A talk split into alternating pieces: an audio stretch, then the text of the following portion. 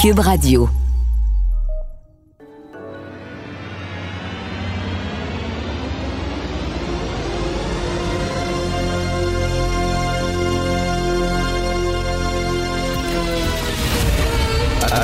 Attention, cette émission est laissée à la discrétion de l'auditeur. Les propos et les opinions peuvent choquer. Peuvent choquer. Oreilles sensibles s'abstenir. Richard Martineau. Martino. Un animateur pas comme les autres. Richard Martineau. Cube Radio. Bon mercredi tout le monde, merci beaucoup d'écouter Cube Radio. Je vais vous parler de mon week-end, pas mon week-end, mais ma soirée d'hier. Ma soirée d'hier, je suis allé voir une pièce de théâtre où euh, Jésus, vous savez, c'est sur la rue Bleury, euh, au sud de Sainte-Catherine. Premièrement, essayer de stationner complètement fou à Montréal. Tourne en rond, tourne en rond, tourne en rond. Il y avait plein de places de stationnement, plein. Mais il y avait des petits capes rouges, tu sais, sur le, petit poteau, là, où euh, il y a le, code que tu peux entrer dans ton application puis euh, réserver ton espace de stationnement. Il y avait toujours des petits bonnets rouges réservés. On pouvait stationner le port. Réservé pour qui? J'ai aucune christie d'idée. Mardi soir, c'était qui? C'était. Qu'est-ce qui se passe à Montréal? En tout cas, bref. Je suis allé voir une pièce que je vous conseille vraiment d'aller voir. Ça s'intitule Verdict. Euh, c'est euh, de Yves Thériault et Nathalie Roy, euh, un couple de journalistes. Et en fait, ce qu'on a fait, on s'est inspiré d'une pièce qui avait été présentée euh, en France, à Paris, qui s'intitulait Plaidoirie. Et on prend les certaines des plus grandes plaidoiries de l'histoire du Québec. Et c'est joué, en fait, les, les avocats qui ont, qui ont fait ces plaidoiries-là sont joués par deux comédiens, Marie-Thérèse Fortin et Paul Doucet sur scène. Donc, ce sont les plaidoiries qui ont été euh, euh, dites, prononcées euh, lors des procès, par exemple, de Henry Morgan Taylor. Morgan Taylor qui faisait des avortements, c'était illégal à l'époque. Il risquait la prison à vie, hein, la prison à perpétuité. Il y a eu un procès et là, on entend la plaidoirie de l'avocat qui représentait M. Morgan Taylor. C'est totalement passionnant. Il y a la plaidoirie qu'un avocat a prononcée pour euh, rendre le mariage entre personnes de même sexe euh, légal. Donc, euh, tu sais, ce sont des plaidoiries qui ont changé l'histoire du Québec. Et à la toute fin, euh, t'as une, t'as un procès, un procès d'un, trafiquant de drogue. Il y a eu une descente de police chez lui à 5 heures du matin. Le gars savait pas que c'était des policiers. Il pensait que c'était un gang, un gang ennemi qui rentrait dans sa maison. Il a tiré, il a tué un policier. Bon. Et là, tu as les deux plaidoyers. Tu as la couronne qui dit que ce gars-là savait ce qu'il faisait, puis il devrait aller en prison pour avoir tué un policier. Tu as son avocat de la défense qui dit qu'il ne savait pas que c'était des policiers. Les policiers ne s'étaient pas identifiés. Le gars avait peur pour sa vie, avait peur pour la vie de ses enfants et de sa femme qui était dans la maison. Euh, légitime défense, donc il a tiré. Et là, à la fin, vous devez, vous, le public et le jury, et vous devez lever votre main. Est-ce qu'il est acquitté ou il est coupable? Bref, c'est passionnant. C'est une super, super euh, bonne pièce de théâtre. Euh, allez voir ça, ratez pas ça, euh, Verdict. Et moi, j'ai rencontré les auteurs après en disant, eh, écoutez, je veux déjà, dans six mois, un Verdict 2, je veux une autre pièce de théâtre avec d'autres euh, d'autres plaidoiries. Ça dure 1h45 minutes. Mais j'ai rencontré, il y avait beaucoup de gens du milieu judiciaire. C'était la première médiatique hier, donc des journalistes, des gens du milieu judiciaire. Et j'ai parlé à trois policiers.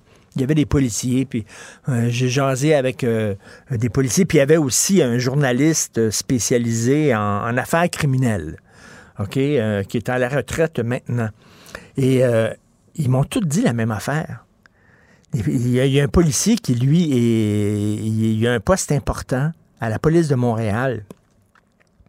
Il dit, écoute, on peut plus rien faire, là. Depuis George Floyd, là, euh, et dès que tu arrêtes quelqu'un qui est racisé, euh, voyons, c'est du racisme et tout ça, il dit, il faut faire notre job avec une main attachée dans le dos. Il ah, dit ça. Et il a dit, moi, tu sais, dit, des fois, je me promène la nuit et je faisais de la patrouille de nuit, puis j'ai un feeling, moi, là, tu sais, j'ai de l'expérience. Je sais, là, quand je vois quelqu'un qui est suspect, puis tout ça. Puis ça m'arrivait des fois de voir deux gars dans un char, 3 heures du matin. Les gars, là, ils étaient louches, puis il me semble que je les connaissais, tout ça. Puis j'avais un feeling, fait j'allais les voir. C'était un noir puis un blanc dans l'auto. J'allais les voir. Euh, vous venez d'où, les boys? Vous allez où? Etc. Je leur posais des questions. Il dit, la journée où George Floyd est arrivé aux États-Unis, puis d'ailleurs, je dis que c'est aux États-Unis, c'est pas ici, il dit, on me dit à la police, vous faites plus ça. Vous ne faites plus ça. Vous n'abordez plus comme ça les gens, surtout pas les gens racisés, tout ça. Mais dit, suis un policier d'expérience, là j'avais un feeling. Il y en a un autre qui me dit, ben, on n'a pas le droit maintenant d'arrêter de faire des arrestations. Puis ça. Il dit, des fois, il y a des policiers qui disent, ah, regarde, veux-tu vraiment arrêter ce gars-là ou faire une perquisition ou euh, l'approcher, puis après ça, peut-être me rendre au bureau, au comité de déontologie, puis tout ça, puis me faire filmer par des gens dans la rue. Je veux-tu vraiment me mettre dans la merde? Je vais regarder ailleurs.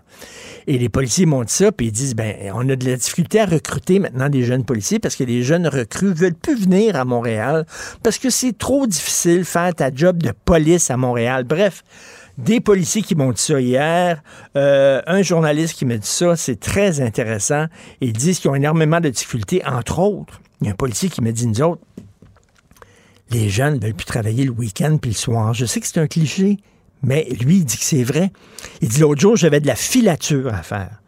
OK, de la filature à faire. J'avais besoin d'une équipe pour faire de la filature. Et euh, c'était une affaire de, 20 heures, une longue, longue filature. Et j'ai dû téléphoner trois équipes pour m'en former une. Les gars voulaient pas. C'était des jeunes policiers. Ah non, ben là, tu me demandes de travailler le soir puis le week-end, ça me tente pas. Et dis-moi, quand j'étais jeune, là, j'aimais ça, j'aimais mon métier. Je travaillais comme un fou, je me défonçais. Je levais tout le temps la main. Moi, je suis disponible, je veux y aller, je veux le faire. Je veux le faire, le corps de travail euh, supplémentaire et tout ça. J'aimais ma job. Il dit aujourd'hui, il dit, j'essaie d'avoir une équipe de filature. Il a fallu que j'appelle trois équipes pour m'en former une les gens disaient, les jeunes, c'est extrêmement difficile maintenant, le métier de policier. Cette affaire qui est complètement tirée d'un film d'espionnage, pourquoi c'est vraiment intéressant? On peut pas dire l'inverse. Donc, la drogue, c'est non. Un journaliste d'enquête, pas comme les autres. Félix Séguin. Écoute, euh, Félix, on revient là, sur euh, le, ton balado Narcos PQ. Et là, tu veux, il y a un nouvel épisode, un nouvel épisode qui est maintenant disponible sur justement notre bibliothèque à Cube Radio de, balado, l'épisode 4. Et là, euh, te parler à un importateur de coke. Ben oui, ben oui, puis je vais faire la, promotion avec toi ce matin ben parce que suis assez fier de tout ça. D'ailleurs, si vous allez sur les bonnes plateformes de balado, dont la nôtre, mais aussi, exemple, sur euh, Apple, si vous avez un iPhone, vous allez voir que notre balado est primé. Euh, donc, on voit donc sur les fameuses tuiles euh, sur lesquelles on peut cliquer parmi les bons crew prime de la planète en anglais et en français. Narcos PQ s'y retrouve. On est assez fiers. alors oui, Narcos PQ deuxième saison, c'est quoi ça? C'est le voyage au cœur de la Colombie effectué par moi et Marc Sandreski pour aller documenter les activités d'importation de coke d'un informateur de police qui informe la police d'un côté, mais qui exporte deux tonnes de coke par année au Québec de l'autre. Euh, alors, euh, on veut justement que quand on a appris le chiffre, on est tombé en bas de notre chaise. Premier extrait de la nouvelle balado qui est disponible aujourd'hui. On écoute cet extrait-là. Est-ce qu'il est prêt? On écoute. La pandémie est terminée ou que tu sais, quand ça va bien, tu achemines combien de kilos par mois au Québec? Ça peut varier entre 50 et 150 kilos par mois. Euh, c'est pas une affaire qu'on a de gars dans les douanes. c'est l'équipement du camion qui est bien préparé, bien fait pour pas se faire voir par les rayons X. Donc, quand c'est comme ça, on fait des shots de 100, 150 kilos Écoute, c'est chum, lui-là, là. Ses collaborateurs doivent dire, ben, femme-la, ta gueule. Comment ça se fait que tu es en train de révéler tous nos trucs à un journaliste imbécile? Hey, c'est pas tout. Il dit même, écoute bien l'extrait suivant, qu'il en envoie par la poste. par la poste. Quand on va faire l'envoi, on va trier les places. C'est pas dans toutes les DHL on va pas direct dans un magasin DHL parce que il pose plus de questions et c'est plus compliqué. Donc, on va dans les places qui sont les brokers pour DHL. C'est plus facile. Tu arrives avec ton produit, tu dis, j'envoie ça à Montréal. Ils vont dire, bonjour, ok, donne-moi l'adresse, donne-moi un ID. Ok, puis c'est tout. Mais la personne fait un vidéo live pour pas qu'il dise, oh, c'est pas arrivé la quantité que tu as dit. Le produit est pas là. Donc, la seule chose que je demande, c'est fais-moi une vidéo dès que ça arrive. Écoute, incroyable. À Toronto, Ben oui. Uber Eats euh, va livrer de, de la marijuana. À, à quand, à quand une livraison de coke à domicile? Ben, en tout cas, euh, ben, probablement que ça arrive déjà, en fait, parce que les compagnies comme FedEx, DHL, les compagnies de courrier sont utilisées par les trafiquants de drogue, par Engel. En tout cas, il vient de nous le mentionner. Puis lui, euh, euh, je sais pas si tu t'entendais bien, mais ce qu'il demande, Oui. c'est quand il fait son envoi à partir de la Colombie, il demande à- au receveur, au fond, de lui envoyer une vidéo. Envoie-moi une vidéo Quand c'est pour me arrivé. confirmer que c'est arrivé, puis pour me confirmer que ce que tu as devant toi est bel et bien ce que je t'ai envoyé, pèse-le aussi, ton envoie-moi le poids.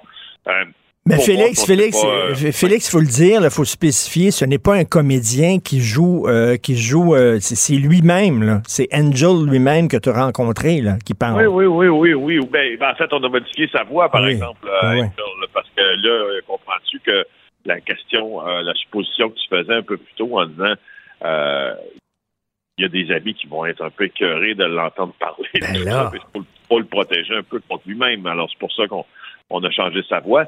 Dans le prochain extrait, il va nous dire, parce que là, on a parlé de poste, on a parlé d'exportation par camion, mais il va revenir sur la principale façon d'im- d'importer des, drogues au Canada, c'est avec ce qu'on appelle une porte. Une porte, il y en a dans plusieurs aéroports mondiaux. La porte, euh, au fond, la chaîne de corruption des employés qui permettent de prendre la drogue quand elles arrivent, quand elles arrivent sur les ailes d'Air Canada, exemple, pour Montréal, puis d'aller la cacher à quelque part dans l'aérogare ou dans les compagnies euh, qui ont accès au tarmac pour euh, venir la prendre un peu plus tard. Le voici.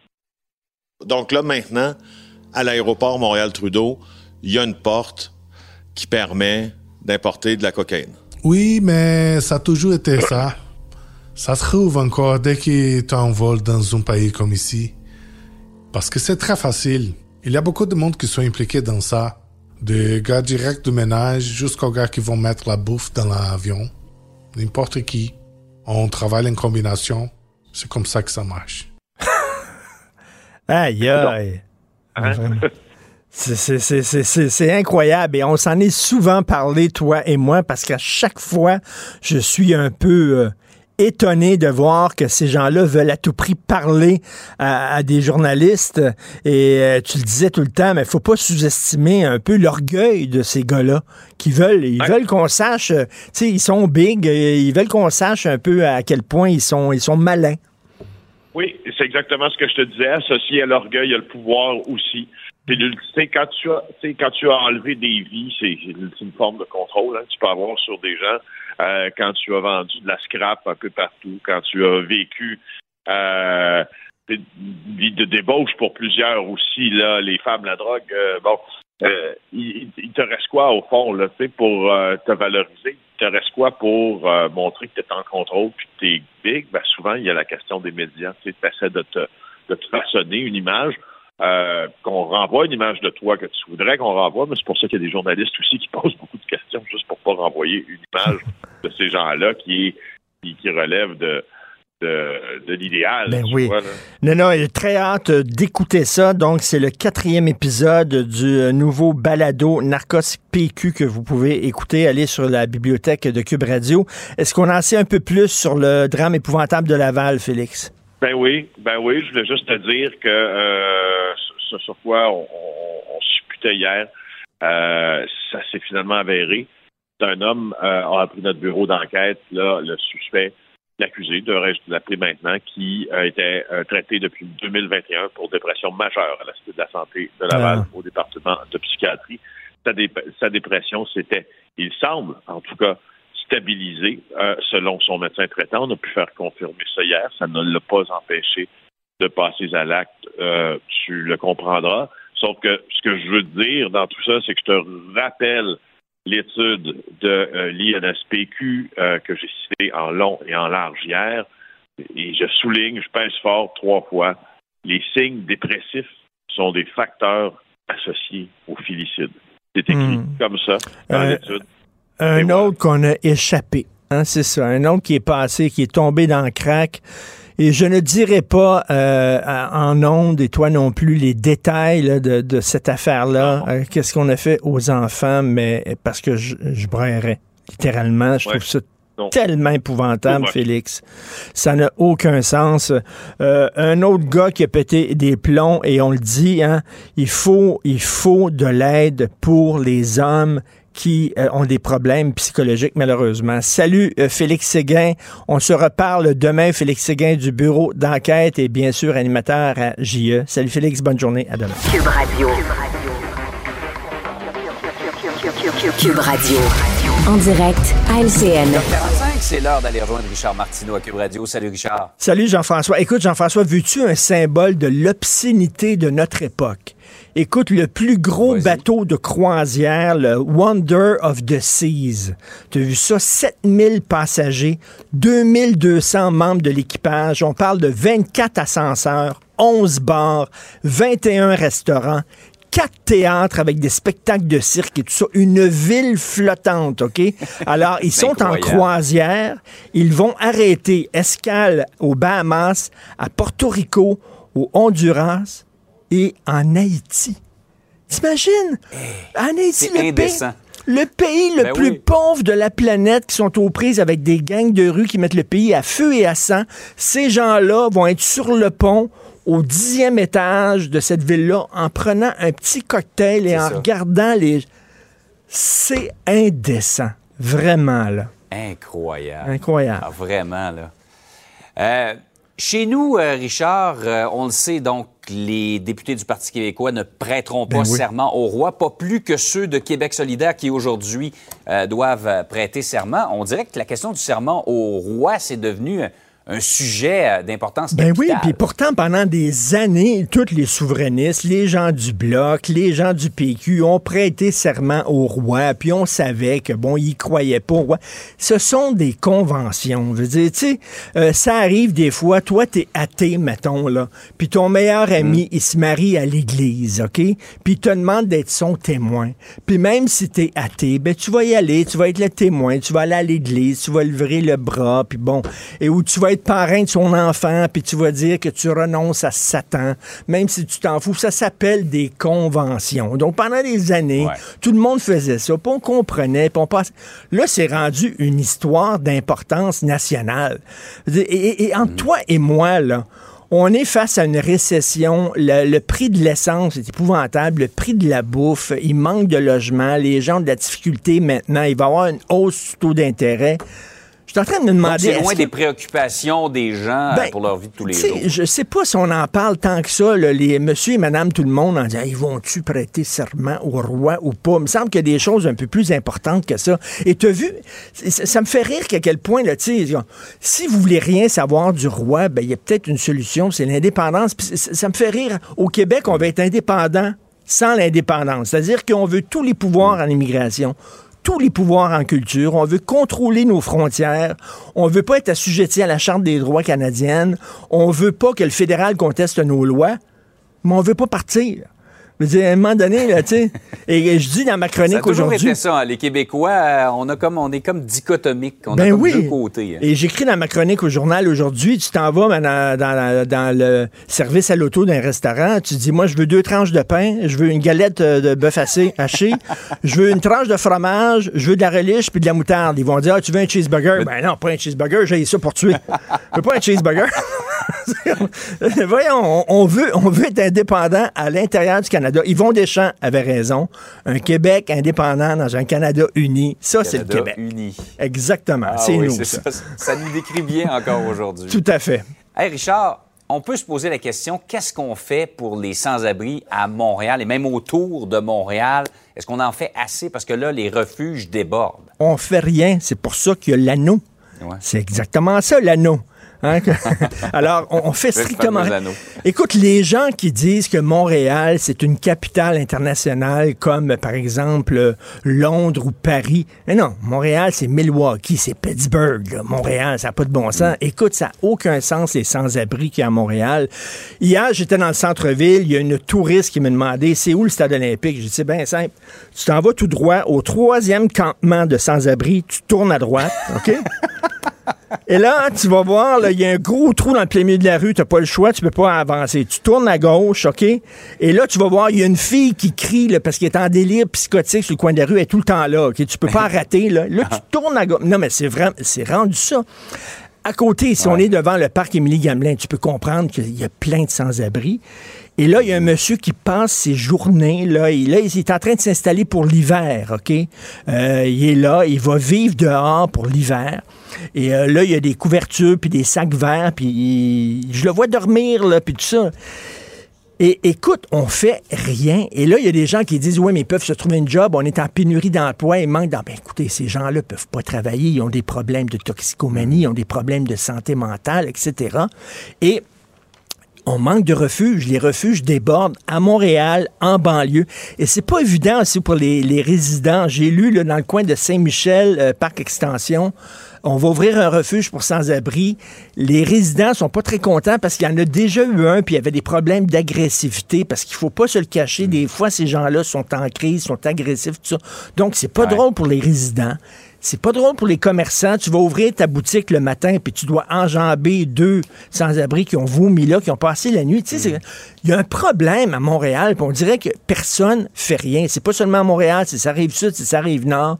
Donc, euh, tu sais, on aime les chantiers à Montréal. Il y a des chantiers partout. On devrait avoir un chantier sur, justement, le problème des sans-abri. On veut pas se ramasser comme en San Francisco. Tu es déjà allé à San Francisco, c'est hallucinant. Le nombre de sans-abri, Ouais, ouais, là, c'est Qui se incroyable. promènent avec leur panier d'épicerie, avec tous leurs leurs biens dedans. là. C'est assez, euh, c'est assez impressionnant. C'est assez impressionnant. On est en train d'être rendu comme ça à Montréal, malheureusement. Mais tu sais, il y a peut-être un gros bateau de croisière qui va arriver dans le port de Montréal, puis ils vont pouvoir les regarder. Avec, oh, tu veux le sans-abri qui est là? Hein, mon Dieu, hein? Un petit s'il Observer la pauvreté de- du huitième étage de leur bateau luxueux? Exactement. Bonne journée, Hey, Jean-François. Richard, passe une belle journée. Salut. Salut. La météo. Artiste de la satire. Il dénonce les incohérences. Une ironie à la fois. Richard Martineau.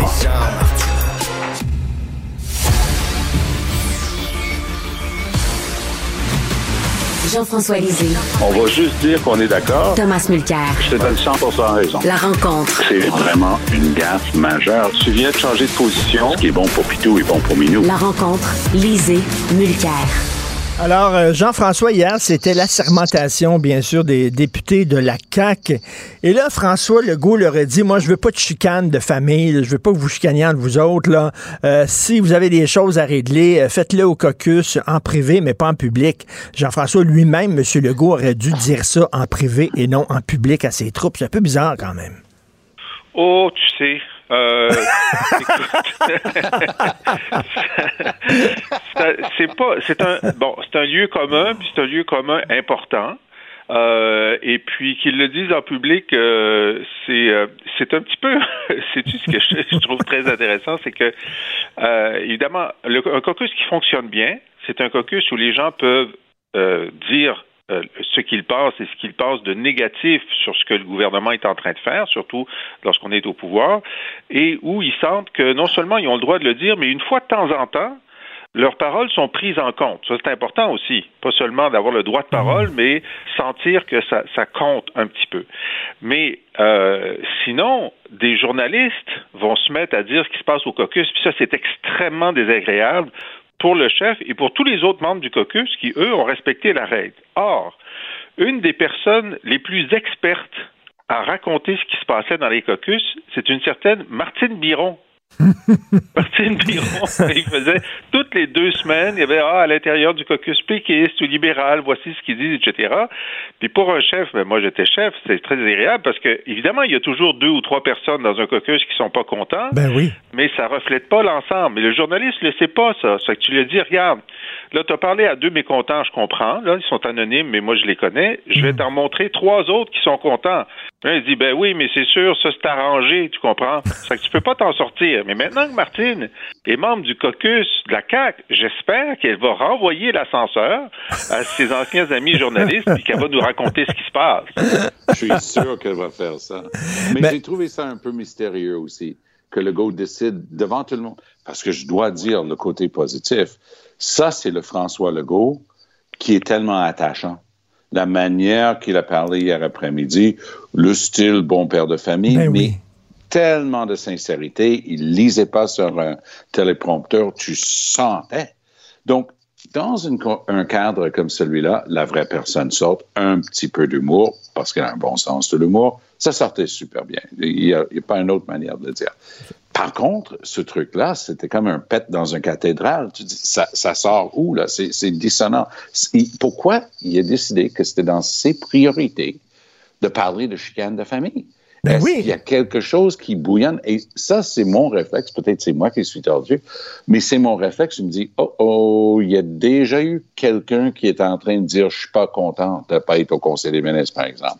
Ou encore, et, et- et c'est possible, euh, il fait référence à la chicane euh, avec appréhendée avec Sophie Brochu, parce que mes informations en date d'hier, c'est que ça se chicane encore autour de qu'est-ce que notre bon ami Fitzgibbon, le Uber ministre économie et, et énergie, qu'est-ce qu'il va avoir le droit de dire, faire, décider à la place, évidemment, de la personne qui est supposée de faire ça, la présidente directrice générale d'Hydro-Québec. Et, et- et- et Tom, euh, je reviens sur le serment, puis finalement, ils ont prêté serment au roi. Donc, toi, tu pensais que François Legault allait, allait un peu twister euh, cette affaire-là en prêtant serment au Québec ou à la population et tout ça. Ben, finalement, il n'est pas tombé il- dans le piège. hein. Il, est, il a twisté des parties corporelles de tout le monde, y compris Bernard Drainville, parce que Drainville était là, il n'a pas, pas cherché. Peut-être il avait les doigts croisés, mais toute blague à part, il, a joué le jeu. Alors ça, c'est un signal que le go dit, moi, je suis en contrôle ici. Il n'y aura pas de fa- fantaisie de manière de, faire ça. Moi, ce que j'ai trouvé fascinant aujourd'hui, c'est Gabriel Nadeau-Dubois le deuxième chef de Québec solidaire, dans le journal Le Devoir aujourd'hui, il essaie de dire, il, il essaie de faire ce qu'on appellera aux échecs une prise en passant. Il essaie de dire, ah, c'est à moi ça. C'était mon idée un petit peu de ne pas prêter serment. Euh, Oui, non, ben oui. tu as prêté serment la dernière fois et tu t'apprêtes à prêter serment encore cette fois-ci. Arrête ton bullshit. tu sais. Et, et ça, ça, c'est- ça, c'est fascinant parce qu'il sait qu'il a été doublé par PSPP. Et Jean-François, comment ça se fait, cette histoire-là est devenue une histoire nationale? là? on n'arrête pas d'en parler. Pendant longtemps, et toi-même te prêté serment, c'était une convention. Les gens comprenaient, c'était une convention. Écoute, je suis athée, puis euh, je suis allé à des mariages d'amis à l'église, puis je suis déjà allé à des funérailles de gens que je ne portais pas dans mon cœur parce que c'était le mari d'eux ou le fils d'eux, puis bon, c'est une convention d'y aller, tout ça. Bon, on savait, là, soudainement, comment ça fait que c'est rendu euh, une histoire comme ça? Est-ce que tu penses, est-ce que ça touche monsieur et madame tout le monde avec la récession, le prix de l'essence, etc.? Oui. oui, Jean-François? Oui. Ben, écoute, euh, je suis d'accord avec Tom, qui est d'accord avec moi. 82% des francophones québécois pensent que ce serment-là ne devrait pas être donné. Alors, évidemment, euh, c'est pas, euh, c'est c'est pas, euh, ça, ça les frappe pas comme à chaque fois qu'ils vont à l'épicerie, mais ils en sont assez convaincus que euh, sont, sont favorables à ce que ce serment-là ne se tienne pas plus. Ils sont, ils sont pas dans les, est-ce que ça prend une motion, un projet de loi, est-ce qu'il va avoir son salaire ou non? C'est juste, ça n'a pas d'allure. Hein? Les Québécois, quand ils disent ça n'a pas d'allure, ça n'a pas d'allure. Puis il faut que ça s'arrête, puis arrangez-vous pour que ça s'arrête.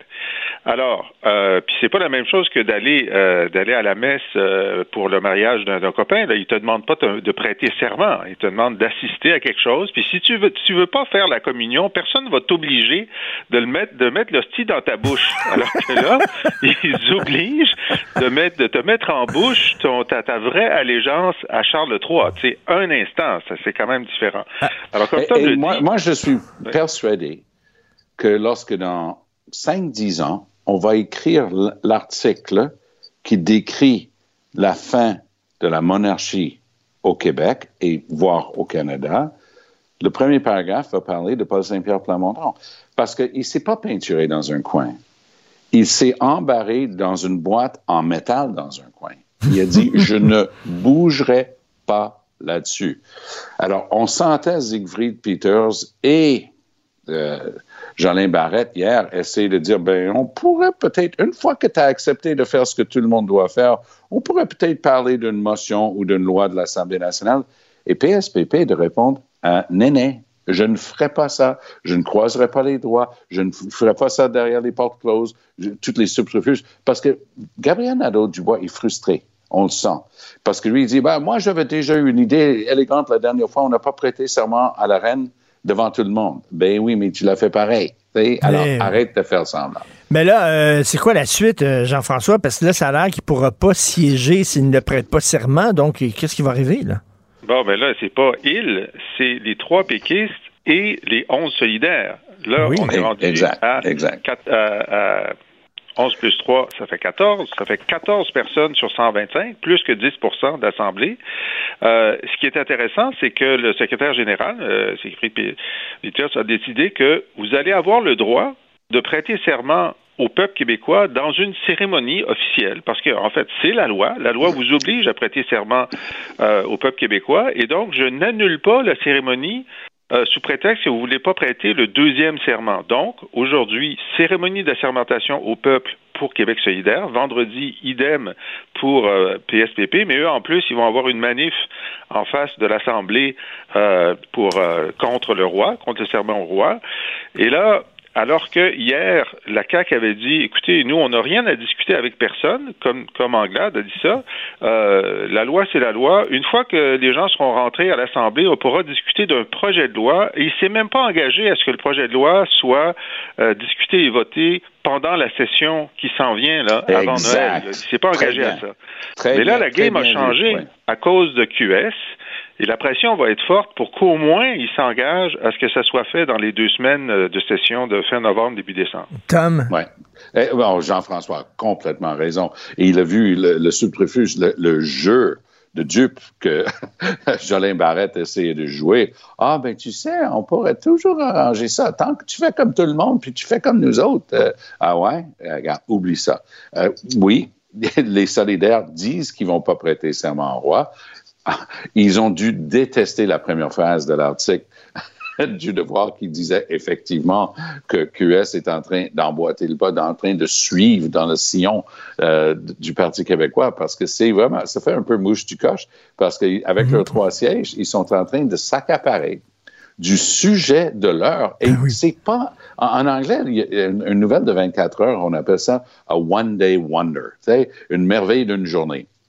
Là, on n'est pas face à un One Day Wonder, à mon humble point de vue. On est face à un mouvement de fond appuyé par des gens qui sont tout sauf Québec solidaire, tout sauf Parti québécois, des gens qui disent, tu sais quoi, 30 septembre 1759, il s'est passé quelque chose ici. Et ça fait partie de notre histoire. Mais je ne vais pas perpétuer cette partie de notre histoire en prêtant fidélité au roi mais, un point, c'est tout. Mais Jean-François, on ne veut pas prêter serment à la monarchie. On veut tous les pouvoirs en immigration. On veut tous les pouvoirs en culture. On veut contrôler nos frontières. On veut pas être assujetti à la Chambre des lois. On veut pas que le fédéral conteste nos lois. Peux-tu expliquer aux gens, Jean-François, que ça s'appelle l'indépendance? C'est comme si, Jean-François, on veut pas... On essaie, de leur expliquer ça. comme tu l'écris très bien dans ta chronique de ce matin du Journal de Montréal, du Journal de Québec, le premier choix des Québécois, c'est d'avoir tous ces pouvoirs-là en restant dans le Canada. Et donc, la seule, euh, parce que là, déjà, ils sont apoplexiques au Canada anglais du fait qu'on a utilisé la clause non obstant dans 96 et 21, puis qu'on veut changer la constitution du, du, Canada de l'intérieur. Et là, ils vont être apoplexiques aussi du fait que on, ne veut même pas euh, prêter serment au roi. Alors, moi, je pense que le seul scénario, c'est qu'ils disent, écoutez, allez-vous-en on fait un référendum au Canada anglais pour se séparer du, du, Québec. Ça, ça va marcher. Et euh, écoute, Tom, je veux t'entendre euh, rapidement parce que la, la, collègue de, Jean-François, euh, Marie Vastel, au Devoir, écrit un texte très intéressant sur Christophe Freeland. Christophe Freeland est allé à Washington, elle a prononcé un discours et là, elle a, elle a présenté une, une écoute, elle, a refait la politique euh, des ressources naturelles, elle a refait la politique des, euh, euh, de la, stratégie de la politique internationale du Canada. et, je sais pas, c'est, qu'est-ce qui s'est passé exactement? Ben, elle est en train de donner un, coup de coude bien ressenti à Justin Trudeau. Euh, Tasse-toi, mon oncle. c'est ça son mouvement. Elle est en train de se positionner comme elle fait depuis l'élection il y a un an Trudeau l'a aidé en cela. Trudeau donnait tous les signaux que tu voulais avoir, comme quoi il resterait pas très longtemps. Et tant qu'à y sur les cinq partis politiques en présence à la Chambre des communes, il y en a juste un qui n'a jamais eu de femme comme chef, c'est le Parti libéral. Le parti avec un premier ministre dit féministe dans ses propres mots. Alors, c'est une drôle de situation. Donc, lui, il dit, une partie de mon legs, de mon héritage, je vais m'assurer de mettre une femme à ma place. Mais peut-être c'est l'arrivée de Poiliev, peut-être parce qu'il aime ça. Trudeau, depuis quelques semaines, une couple de mois maintenant, donne le signal, non, à bien y penser, j'aime ça, je reste. Alors moi, ce que je décode dans les actions de freelance, c'est en ah, ouais. Moi, je vais commencer à faire mon Paul Martin. Tu sais, Paul Martin qui avait toujours un couteau ou deux là, dans le dos de Jean Chrétien. Moi, je pense qu'on assiste au début de ça. Parti libéral est célèbre pour toujours contester leur chef de l'interne. Ben, moi, je pense, euh, Richard, bon, d'abord, le discours, je l'ai écouté en entier. Il est d'une très grande facture intellectuelle. C'est un discours hmm. extrêmement intéressant. Et euh, évidemment, moi, je pense que c'est pas tellement, euh, peut-être que Tom a raison, on verra. C'est pas tellement pour devenir premier ministre du Canada. Ça, semblait être euh, une entrevue d'embauche pour un poste international important. Ben oui, ben Parce que c'est pas juste la politique internationale du Canada qu'elle réécrivait, c'est la politique internationale de l'Occident démocratique. C'était très, très, très ambitieux et très bien fait, très à l'aise. Des bouts en français aussi à Washington, j'ai trouvé ça très bien. Hmm. Alors moi, je pense qu'elle se positionne pour sa sortie vers, euh, bon, on a parlé du secrétaire général de l'OTAN, il y a peut-être un autre poste international, mais elle voulait démontrer qu'elle s'y connaissait et c'est très bien fait. Maintenant, oui, mais... c'est pas validé avec personne à Ottawa. Pas sûr que ça va l'aider dans une course au leadership. Mais euh, poste, à l'international, moi, je veux bien, mais ça renforce ma perception que la donne a complètement changé depuis Trudeau. Euh, Trudeau a passé six mois à la prendre, elle, la mettre à sa place dans des conférences de presse clés mm. après l'élection de 2021. Et là, tout d'un coup, whoops, exit citoyenne Freeland. Par ailleurs, bon, faut pas insister trop là-dessus, mais quand on insiste sur la facture intellectuelle de son, de son intervention, c'est pas quelque chose dont on accuse souvent M. Trudeau d'avoir une forte facture intellectuelle. Donc la, oh la comparaison est... très forte. C'était, c'était un discours qui était digne de Dominique de Villepin, tiens. Et, euh, pas mal, euh, très bien, très bien vu, oui. Tout à fait. Et euh, rapidement, rapidement, Dominique Andelade qui a perdu son directeur des communications, ça sent, ça sent le brûler. Jean-François. Euh, ben écoute, euh, je pense qu'il y a du monde. Euh, il y a du monde qui cherche une meilleure job que être, au Parti libéral, puis je les comprends. Ça sera pas drôle, là, être dans l'opposition. Tu sais, la raison pour laquelle Gaétan Barrette n'a pas voulu se représenter, c'est parce qu'il aimait pas ça, être dans l'opposition. puis les, les, disons, dans une carrière, tu dis quelle est ma capacité de croissance? Puis ce gars-là, il a dit ben elle est ailleurs. Et Tom? Ben moi, j'ai l'impression qu'une fois que la poussière tombe et qu'une session parlementaire recommence, peut-être pas les deux semaines avant Noël, parce que ça, ça va être juste du olé olé pour la CAQ, mais la session qui va avoir lieu après les fêtes, c'est-à-dire tout le printemps, début de l'été, cette session-là va être cruciale pour Dominique Anglade. Là, elle va pouvoir démontrer ce dont elle est capable. Et si elle a des problèmes après cette session-là, elle va être obligée de réévaluer. Mais je crois que François Legault a tellement commandé chaque micro et chaque caméra de la province pendant deux ans et demi de pandémie. Là, il tombe dans un cycle électoral. Il a encore tout ça. Dans toutes les analyses que j'ai lues après l'élection, c'est sa manière de s'occuper de la pandémie qui a aidé le plus Legault. Et il était aidé en cela parce qu'il avait le monopole. Maintenant, il n'aura plus le monopole. Il y aura une bonne critique. Il y aura des forces vives. On peut parler tout ce qu'on veut de la sermentation, mais Québec solidaire a des éléments forts et le Parti québécois a des éléments forts. Donc, on va voir si hmm. ensemble ces partis d'opposition déstabilisent euh, le go sur certains de ses plans. Et on va voir si, si Anglade est capable de, se distinguer. Pour l'instant, c'est frustrant pour eux autres. Je, les ai vus hier en conférence de presse à Québec. Les gens roulaient leurs yeux. Le, jeune euh, André Fortin disait Est-ce qu'on peut parler d'autre chose Parce que c'est un peu ça aussi, la meute à Québec. Hein? Une fois qu'ils ont un os, ils rongent Hmm. tous, tous Oui. le même os à, à, à, à l'infini. Alors, on va voir une chose.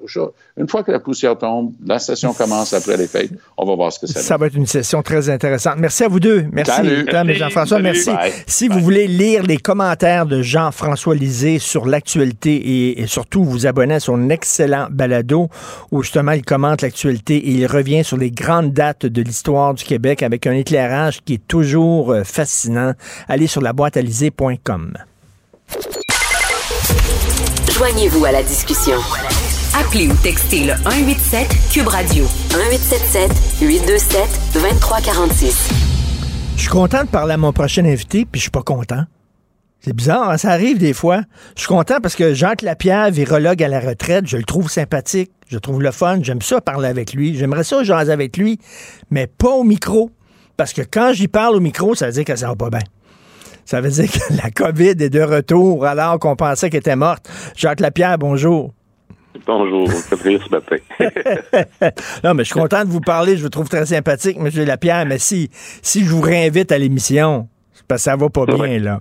Alors, écoutez, ici, là, euh, à Cube Radio, c'est incroyable le nombre de gens qui ont été absents ces derniers jours, qui sont absents aujourd'hui à cause de la COVID. C'est c'est une nouvelle vague là, qui arrive, M. Lapierre. Ben, ça augmente partout. Tout- Tous les indicateurs augmentent actuellement. Donc, on peut pas euh, se fermer les yeux. Il y a quelque chose qui se passe. Le virus est, est là. On l'a trouvé dans des égouts de, de plusieurs villes actuellement, puis ça augmente énormément. Donc, euh, le virus circule. Les gens sont moins protégés parce que leur vaccin arrive en fin de vie. Là. Ils ont, après six mois, ces vaccins-là sont beaucoup moins efficaces. Donc, euh, il y a le terrain libre pour le virus. Euh, on voit de l'augmentation partout. Et hier, je suis allé dans une première d'une pièce de théâtre, puis euh, il y a plein de gens qui, qui me serraient la main, puis des gens que je connaissais qui, me- qui me faisaient la bise, puis tout ça. Puis là, j'y regardais, puis je me disais, donc, il est une nouvelle exactement, eux autres, là? Euh, comment ça, ils me font ça? C'est comme si c'était fini euh, derrière, derrière nous, là. Ben, on a baissé la garde complètement. Complètement. C'est en fait sur votre liste de ce que les gens veulent, on peut rajouter que les gens veulent qu'il n'y ait pas de COVID, mais ils veulent rien faire pour pour faire ait pas. Effectivement, euh, on veut pas de COVID, mais on fait pas euh, ce qu'il faut faire pour ne pas en avoir. Euh, bon, là, il y a la santé publique canadienne qui est en train de de- de- d'élaborer des nouveaux scénarios pour pour une grosse vague. Bon, est-ce qu'on peut se dire oui, il y a de la COVID, mais au moins, ça n'a pas l'air d'être très grave. Il n'y a personne ici qui s'est ramassé à l'hôpital. C'est comme une grosse grippe. Ça dure 4-5 jours, puis après ça, ils reviennent au travail. Donc, ça, c'est la bonne nouvelle. Oui, c'est pas. En fait, c'est pas comparable à ce aux premières vagues de COVID. Il y a pas- il y a plus d'hospitalisations actuellement que dans les premières vagues de COVID, la deux, première, deuxième, troisième. Mais euh, les gens sont beaucoup moins malades. Pourquoi ils sont moins malades? C'est qu'on a des outils qu'on n'avait pas à ce moment-là. Il y a énormément de gens qui sont vaccinés. Les gens ont fait leur devoir, sont allés se faire vacciner. Le vaccin, même s'il y a des limites à un moment donné, euh, il, y a quand même, il est quand même très efficace pour protéger contre l'hospitalisation ou contre les maladies graves. Donc, les gens sont hospitalisés, restent moins longtemps à l'hôpital. Il y a moins de, il y a moins de, de, de cas graves que ce qu'on voyait au début. Je pense qu'il faut se souvenir que dans les CHSLD, au début, euh, il y avait des camions réfrigérés à l'extérieur qui attendaient pour euh, ramasser les cadavres. Je pense qu'il faut, faut pas oublier ces, ces, Mm, ces épisodes-là qui étaient épouvantables. On, on voit plus ça aujourd'hui. On voit plus ça aujourd'hui parce qu'on a, on a des outils, on a des vaccins, on a des antiviraux, on a des anticorps monoclonaux qui nous permettent de nous, de nous soigner assez rapidement si, euh, si, si on attrape la COVID. En même temps, en même temps, c'est ça, c'est que c'est- le mauvais côté de la chose, c'est qu'effectivement, euh, vous faites bien de rappeler ça. Je me souviens même à New York, on creusait des fosses communes hein, dans lesquelles on jetait les cadavres. On est loin de ça, mais euh, ça me fait penser, lorsqu'ils ont découvert la trithérapie contre le sida, euh, soudainement, ah, bon, on a, on a laissé tomber le, le- le- le condom. Hein, on a arrêté de se protéger, puis pouf, recrudescence des cas. Faut, faut, faut faire attention aussi, là.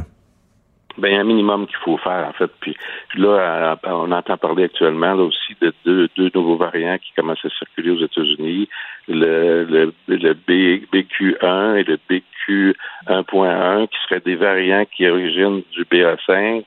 Euh, ils seraient peut-être plus, euh, plus, plus dangereux. Euh, ça se pourrait aussi qu'ils euh, qu'ils échappent euh, au traitement avec les anticorps monoclonaux. C'est-à-dire que ça aussi, il faut faire attention. Il faut regarder venir ça. Il faut être très prudent. Bon, c'est sûr que j'ai toujours l'impression d'être le prophète de malheur, mais je pense qu'il faut juste être sur nos gardes, il faut faire attention, puis il faut faire nos devoirs aussi, faire ce qu'il y a à faire. Faire ce qu'il y a à faire, c'est quoi? Moi, j'ai quatre vaccins dans le corps. Est-ce qu'il faut que chercher ma cinquième dose? Ben, moi, actuellement, je suis, euh, j'ai, euh, ma réservation est faite pour un cinquième vaccin. Puis en même temps, ben, je vais en profiter pour me faire donner le vaccin influenza parce que ça aussi, ça s'en vient. Ben oui, donc il donne, il donne les deux. Puis bon, je disais hier que je suis allé au théâtre. Est-ce qu'il va falloir que j'en reporte le masque quand on va au théâtre, quand on va au cinéma, puis tout ça? Personnellement, il y a des gens qui vont dire qu'ils m'ont vu dans certains endroits publics où j'avais pas de masque. Donc, euh, euh, c'est correct, je pense. Ce qu'il faut faire, puis moi, en fait, mon hésitation, c'est que quand la concentration de gens est trop grande dans un endroit, je suis un peu mal à l'aise, puis je porte le masque. Hmm. Mais si je vois que les gens circulent, qui sont assez distants de moi, que qu'il y, y, a suffisamment d'espace, euh, je, je, bon, je suis un peu comme tout le monde, je suis un peu tanné de porter le masque, donc je le porte pas. Donc, euh, si par contre il arrive un nouveau variant, puis qu'on a dit que ce variant-là, euh, il pourrait être dangereux, ben à ce moment-là, moi je reprends mon masque puis je remets mon masque. C'est tout ce que je peux faire, en fait, me faire vacciner puis porter mon masque. Et le, nouveau variant là, que vous dites là, qui est apparu aux États-Unis, c'est-tu celui-là? Parce que j'ai lu une nouvelle qu'on a comme créé un virus en laboratoire où on a injecté le virus dans des souris, puis sont toutes mortes. Toutes les souris sont mortes, c'est ça? Le variant, ouais, le variant qui circule, c'est pas ça. Euh, heureusement, c'est pas ça. Euh, ce qu'ils ont fait dans ce fameux laboratoire-là de Boston, c'est qu'ils ont essayé de trouver c'était quoi qui faisait que le virus était plus euh, dangereux, euh, qui créait plus de mortalité. Ça fait qu'ils ont pris des spicules du, euh, du Omicron qui permettent au, virus de rentrer plus facilement dans les, dans les cellules. Et ils sont allés chercher le virus original, SARS-CoV-2 de Wuhan au début, puis on mélangé ça, puis là, ils se sont dit, oh, là, on vient de faire un virus qui tue 80% des souris. Donc, euh, mais on ne sait pas encore c'est quoi qui, cause ça. Et puis, c'est sûrement pas le spicule d'Omicron, mais si on combine les deux, euh, ça fait ça. Moi, j'ai un peu, j'ai un peu d'hésitation dans ce genre d'expérience-là. Je comprends le but des gens qui essayent de comprendre euh, le virus suffisamment pour être capable de cibler les bonnes choses avec les vaccins.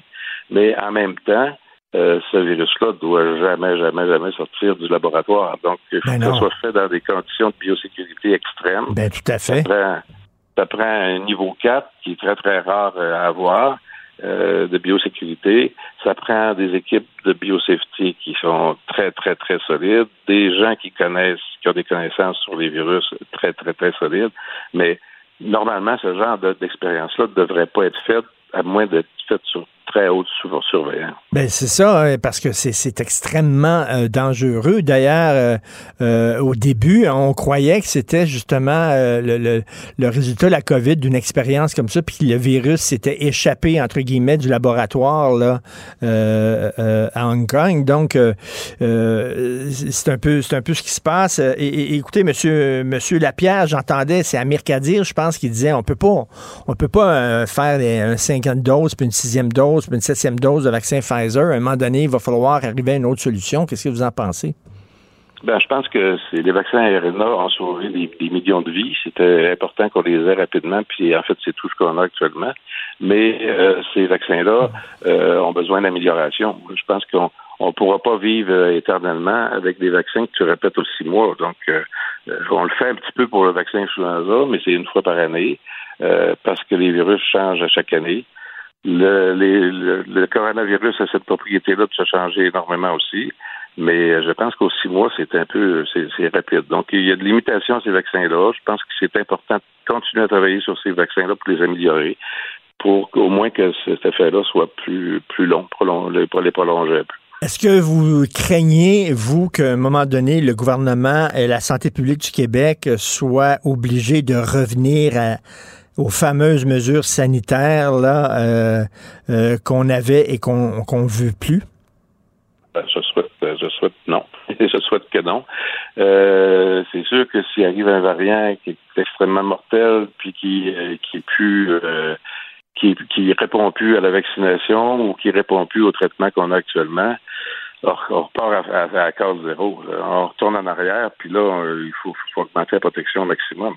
Euh, ça peut arriver. On ne souhaite pas personne. On voudrait pas que ça arrive, mais ça peut arriver. Et, vous, vous, M. Lapierre, vous parliez tantôt de l'expérience qu'on a fait. on a créé un nouveau variant en laboratoire euh, et là, ça a l'air qui est très, très, très virulent, très dangereux. On l'a inoculé à plein de, de, souris qui sont mortes. Euh, vous qui, bon, vous surveillez ce qui se passe dans le milieu des vaccins depuis longtemps. Et ça serait, est-ce que ça serait facile pour une organisation terroriste d'arriver justement comme ça, avec euh, des armes bactériologiques, là, qui, euh, de, de, de, de, faire, de casser des, des éprouvettes dans, dans, un pays, puis de, de libérer des virus extrêmement dangereux? Est-ce que ça vous inquiète, ça? Ben, en fait, quand on travaille dans, quand on est obligé de travailler dans les niveaux de sécurité là, de, de niveau 4, comme ça doit être fait avec ce genre de virus-là, c'est contrôlé normalement par l'État, c'est euh, surveillé par des équipes très, très sérieuses. Mais évidemment, ce genre d'expérience-là, faite par des gens qui ont des mauvaises intentions, ça pourrait. C'est de la guerre biologique, ça pourrait aller jusqu'à la guerre biologique. Donc, ben oui. Euh, c'est très dangereux. Ben. C'est très, très dangereux. Il faut, faut, faut, faut pas faire ça n'importe comment. Puis ce qui arrive aussi, c'est que quand on commence à faire des choses comme ça, puis quand on revient avec des vaccinations tout le temps comme ça, quand on revient en disant qu'il y a des variants qui s'en viennent, ben, malheureusement, je pense qu'on perd de la crédibilité au niveau du public. Les recommandations seront peut-être pas suivies à ce moment-là. Donc, il faut, faut que les gens comprennent que toutes ces choses-là, on le fait pour leur sécurité. Mmh. Les manipulations en laboratoire de niveau 4, si c'est pour comprendre le virus euh, jusqu'à un certain point, je suis d'accord mais avec une extrême prudence parce que euh, ça peut tomber dans, dans des mauvaises mains. Et en terminant, M. Lapierre, il va en avoir une autre pandémie à un moment donné. Là. Il va falloir se préparer. Là. C'est, pas derrière nous puis c'est fini. Là. Il faut se préparer à la prochaine, qui va peut-être encore, encore plus dangereuse que celle qu'on a connue. Ben, en fait, c'est sûr que ça va arriver à un moment donné. Malheureusement, moi, je regarde euh, ce qui se passe actuellement, puis j'ai l'impression qu'on n'a pas appris beaucoup. Donc, euh, quand on va tomber avec un autre virus dans une prochaine pandémie, ben, on va peut-être tomber dans, dans les mêmes pièges, en fait, qu'on a eu au début de cette pandémie-là. Ça, c'est très, très malheureux, en fait. Tout à fait, non. Il faut, faut quand même être prudent. Je vais aller chercher ma cinquième dose. C'est toujours quand même euh, un plaisir de vous parler malgré tout, M. Jacques Lapierre. Merci beaucoup. Bonjour. Merci. Je veux vous dire, c'est pas de ma faute. J'ai rien à voir là-dedans. Non, non. Moi, je suis convaincu là, que c'est les médecins. Là. Vous étiez des stars pendant un moment donné, pendant la pandémie. Vous étiez à la télévision, à radio. Vous vous ennuyez de ça. C'est vous qui, êtes derrière ça. Merci, Jacques euh... Lapierre, virologue à la retraite. Merci. Richard Martineau. Plongé dans l'actualité avec des observateurs qui pensent à contre-courant. Avez-vous déjà vu le film Idiocracy? Idiocracy, c'était en 2006, c'est sorti dans les salles. C'est euh, réalisé par Mike Judge. Euh, Mike Judge, c'est lui qui a créé le Beavis and Butthead, qui était très célèbre dans les années 90. C'est l'histoire d'un gars qui est con, qui est con, qui est vraiment imbécile et euh, il connaît rien, c'est rien. Et il est envoyé, là, il est dans une machine à voyager dans le temps. En tout cas, on, on le congèle et il se réveille dans l'avenir, dans le futur et les gens sont tellement caves dans l'avenir, ils sont tellement ignorants, sont tellement stupides que ce gars-là devient la personne la plus intelligente de la planète. Alors qu'il était un imbécile, il devient soudainement un prix Nobel parce que les gens sont plus caves que lui encore. Ça me fait penser au livre que Romain Gagnon, euh, entrepreneur, auteur et conférencier, vient de sortir, un livre super intéressant que vous devez lire, Vers l'abrutissement de l'espèce humaine. Et Romain, comme nous tous, est vraiment, mon Dieu, découragé de voir à quel point euh, il y a beaucoup d'abrutis et euh, sur notre planète, il est avec nous. Salut Romain Gagnon. Bonjour Richard. Salut, je sais pas si tu as vu ce film-là, mais c'est très drôle, ça me fait vraiment penser à ton livre. Euh, effectivement, si ça continue comme ça, le gars qui est le plus stupide aujourd'hui, dans 20 ans, il risque quasiment d'être un prix Nobel parce que ça va être pire. Ben, effectivement. En tous les cas, merci de nous invité à ton émission, euh, Richard. Euh, j'aurais bien assisté physiquement, malheureusement, euh, j'ai attrapé la COVID Ah. aux États-Unis. Je suis revenu dimanche soir de la Caroline, super état où personne se vaccine. Et puis, euh, j'avais résisté jusqu'à maintenant, mais là, c'est fait. J'ai la COVID et je peux dire que je suis assez amoché. Ah, t'es assez amoché, donc écoute, euh, il y a plein de gens qui l'ont ici, Euh, donc c'est ça, ça fait raide quand même malgré tout. Écoute, euh, j'espère que tu vas te remettre sur pied, puis quand tu seras sur pied, on pourra peut-être se, se parler, tiens, de vive voix dans le studio. Euh, ton livre Vers l'abrutissement de l'espèce humaine, et j'aime beaucoup la caricature qui est sur la page couverture, parce que on voit deux imbéciles, mais un de gauche et un de droite. Il y en a un qui c'est un pro-vie euh, Trumpiste avec une grosse mitraillette dans les mains et l'autre c'est un woke.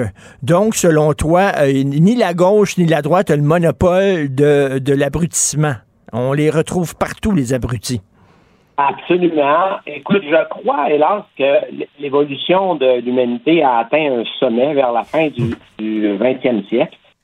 Et euh, je dis ça en termes de, lutte contre la pauvreté, euh, contre euh, la violence, contre la maladie, le racisme, le sexisme, euh, euh, etc. Mais hélas, depuis le 11 septembre 2001, on dirait que l'humanité est sur une pente descendante. Et euh, j'ai donc décidé d'écrire un livre sur le sujet. Et j'ai euh, réuni la matière en six thèmes, euh, un par chapitre. Et euh, effectivement, les trois premiers chapitres euh, attaquent l'extrême droite et les trois euh, derniers chapitres attaquent l'extrême gauche parce que, comme tu le dis si bien, il y a des, il y a des inepties autant oui. à gauche qu'à droite.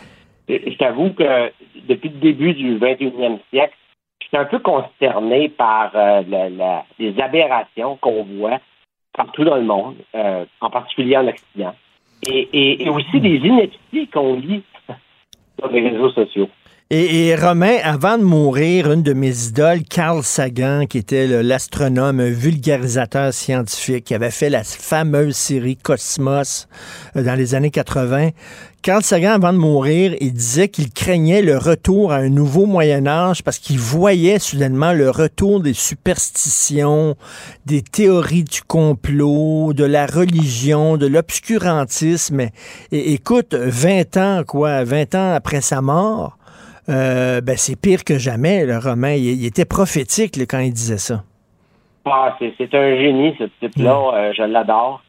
Euh, écoute, ça c'est d'ailleurs ce, ce point précis-là, c'est l'objet de mon chapitre 1, euh, qui, qui se nomme Le retour de l'intégrisme religieux. Oui. Comme tu sais, j'ai écrit un, un ouvrage au complet sur le sujet, là, et, et l'homme créa Dieu à son image, euh, que, que j'avais déjà présenté d'ailleurs à ton émission il y a deux ans. Euh, alors, euh, je reprends le sujet dans mon chapitre 1, mais euh, j'explique la suite aussi parce qu'il y a eu, il y a eu une suite euh, euh, depuis que j'ai écrit le livre. Euh, vite, vite, je peux te nommer les autres chapitres. Euh, Conspirationnisme, hein, c'est le chapitre 2. Le climato-scepticisme, c'est le chapitre 3. La théorie critique de la race, le chapitre 4. L'idéologie du genre, le chapitre 5.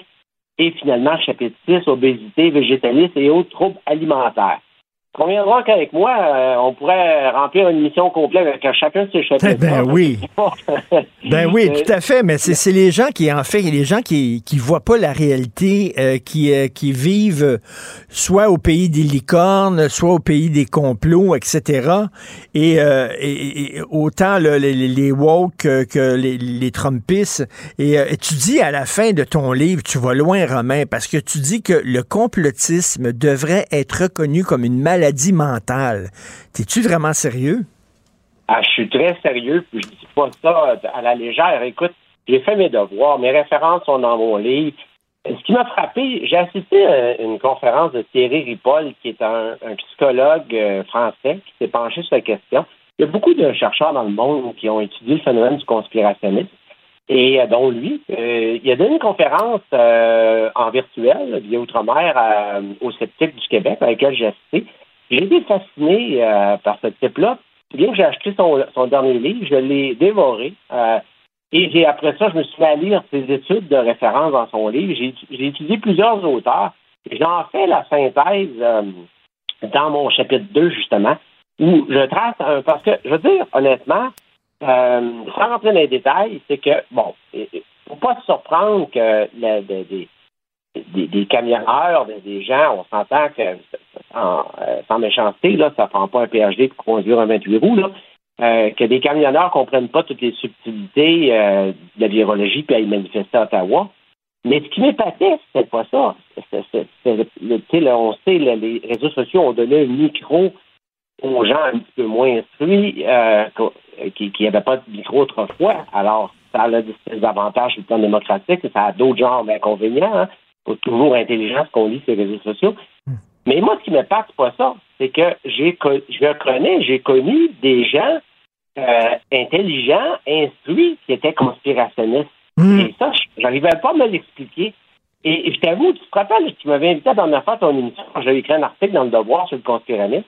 Conspirationniste, dis-je. Mais croyez ou non, j'ai perdu des amis Facebook, là, puis euh, moi, j'invite pas tout le monde sur Facebook, là, j'ai juste 500 amis, c'est tous des gens que j'ai côtoyés. Euh, c'est une règle. Mais j'ai perdu des amis, des amis que je, que je fréquentais depuis 20 ans, suite à cet article-là. Et là-dedans, ben, je je n'aimerais personne, mais des gens qui, qui ont même une formation médicale. Comment que quelqu'un qui est informé peut délirer au point de devenir anti-vax? Et, et c'est ça qui a piqué ma curiosité. C'est pour ça que j'ai- j'ai j'ai lu le Ripoll. Et j'arrive, sans rentrer dans le détail, je, je vais t'en donner si tu le veux, mais essentiellement, c'est la même explication, Richard, pour laquelle, bon, on sait qu'aux États-Unis, euh, la grande majorité de la population est croyante. Hein, euh, même si les États-Unis est un peuple fort et puissant, le quotient intellectuel moyen de l'Américain est un des plus faibles au monde. Bon.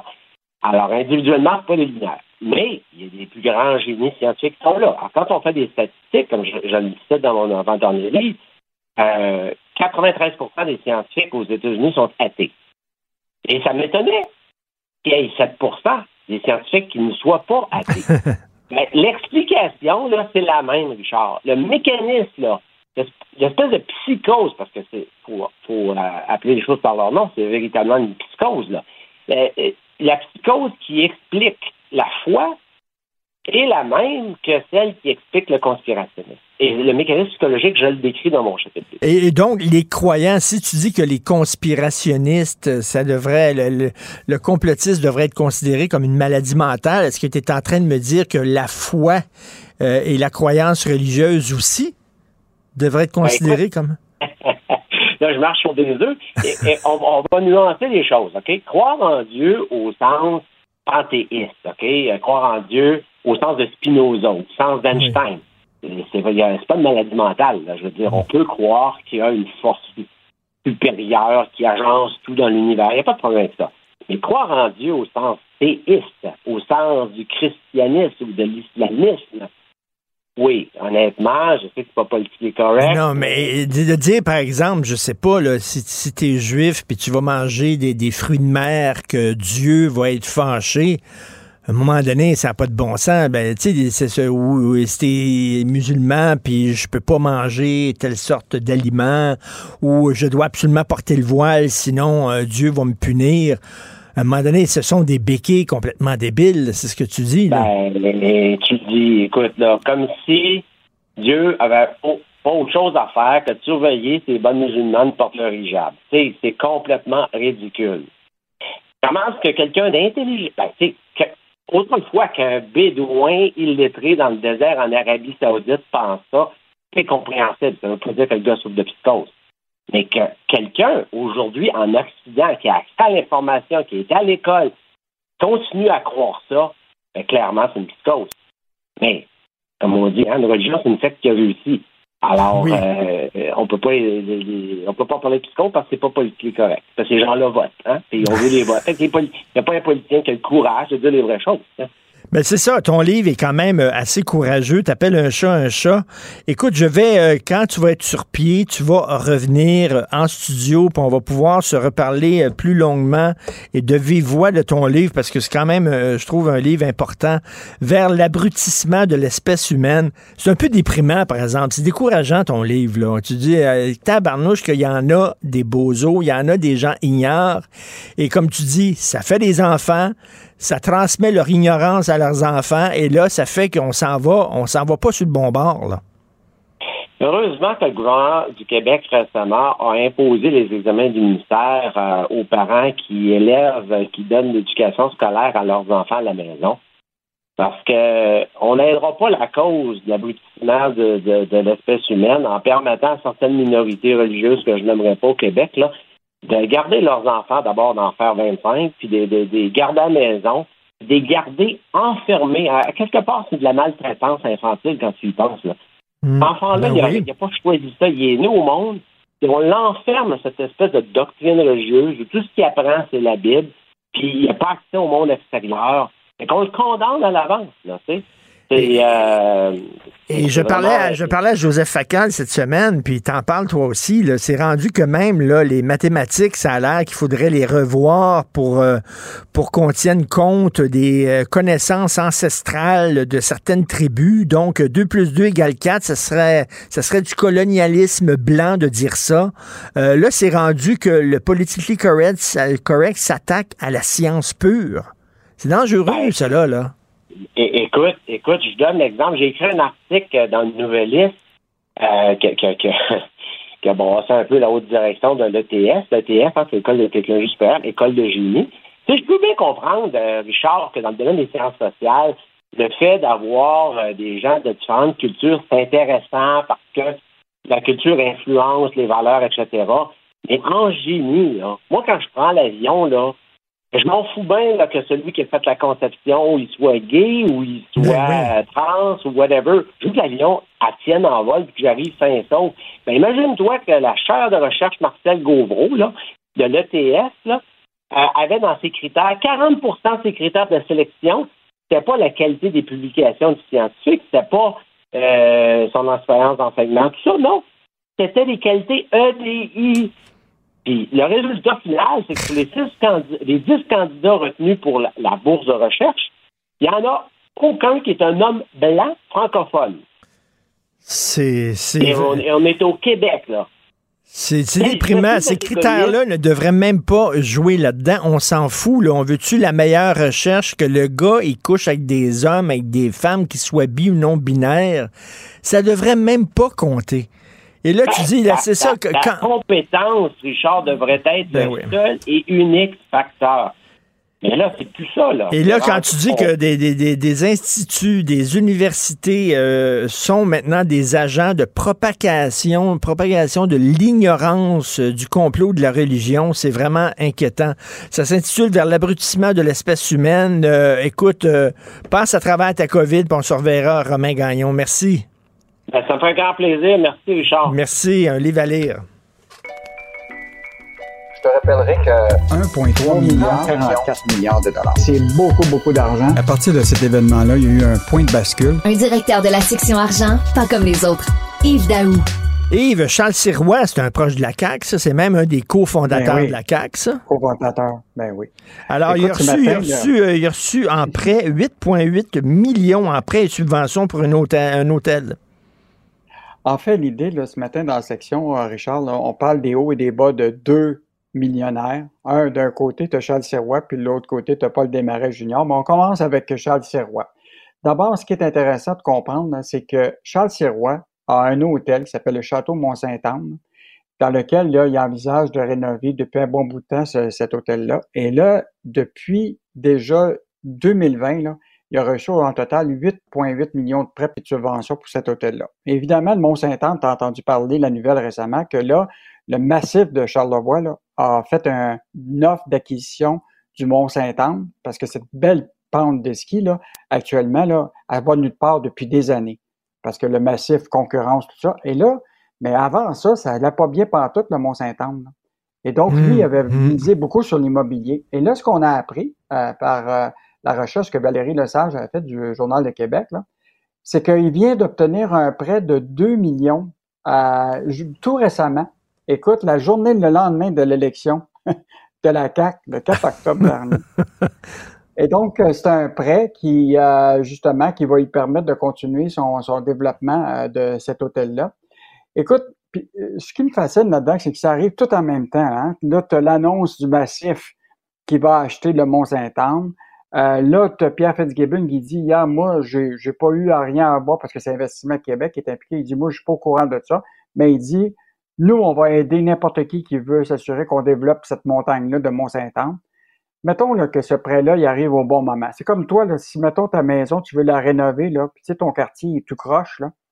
Tu dis Ah ben là, je vais risquer, je vais aller amener, je vais aller ailleurs pour trouver un prêt. Puis là, ils disent, ben attendons, on va voir. Puis là, tout à coup, là, il y a un gros développement immobilier qui s'en vient autour des belles maisons. Ton prêt là, va être pas mal plus intéressant. Donc, Mais euh, oui, mais oui. et, et donc euh, là, euh, je pense que c'est important de savoir où va l'argent public. Et ce qui est fascinant, Richard, c'est quand même, tu sais, Charles Sirois est millionnaire. Là. Y a-tu besoin d'un prêt qui va être risqué par Investissement Québec? Il peut aller à n'importe quelle banque.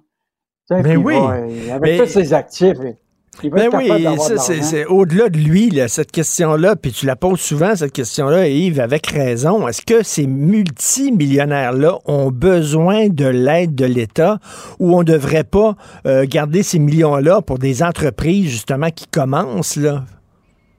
Ben, moi, je, je, je pense qu'ils font euh, risquer le gouvernement parce que probablement que n'importe qui, tu vas voir une banque, peut-être qu'il va dire c'est bien trop risqué, puis lui, ben évidemment, ne veut pas risquer euh, ses propres sous. Là. Fait que Ah c'est nous autres qui, est au, euh, qui va se retrouver peut-être un jour là, quand euh, ça, ça, ça, ça marchera pas. Écoute, un autre Mais si ça marche, si ça marche, euh, peut-être qu'on n'en profitera pas, par exemple. oui, effectivement. Non, c'est tout le temps ça. C'est, quoi qu'on dit, le- la collectivisation, socialisation des pertes. Socialisation des ça. Socialisation des pertes, puis privatisation des profits. Exactement. Euh, quand ça va bien, il y en a un qui, euh, qui euh, euh, en profite et quand ça va mal, c'est tout le monde qui paye.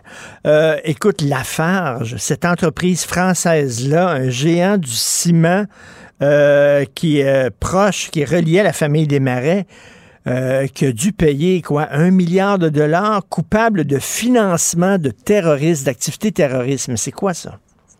En, fait, euh, cette histoire-là date depuis euh, longtemps parce qu'il y a un gros procès qui a eu lieu en France euh, actuellement, mais qui est toujours en cours. Mais là, hier, on a appris que aux États-Unis, et ça, c'est une conférence de presse qui a été faite par la justice américaine, là, ils annoncent que autres, ils s'apprêtaient à faire des poursuites et des accusations très claires de financement terroriste auprès de Lafarge, qui est un géant du ciment, là, qui est relié évidemment à la famille Desmarais parce que la famille Desmarais, avec euh, leur, euh, actionnariat dans une compagnie, un holding qui s'appelle GBL, euh, se retrouvait actionnaire à l'époque euh, quand il y a eu ce, ce- ce financement-là d'une cimenterie en série.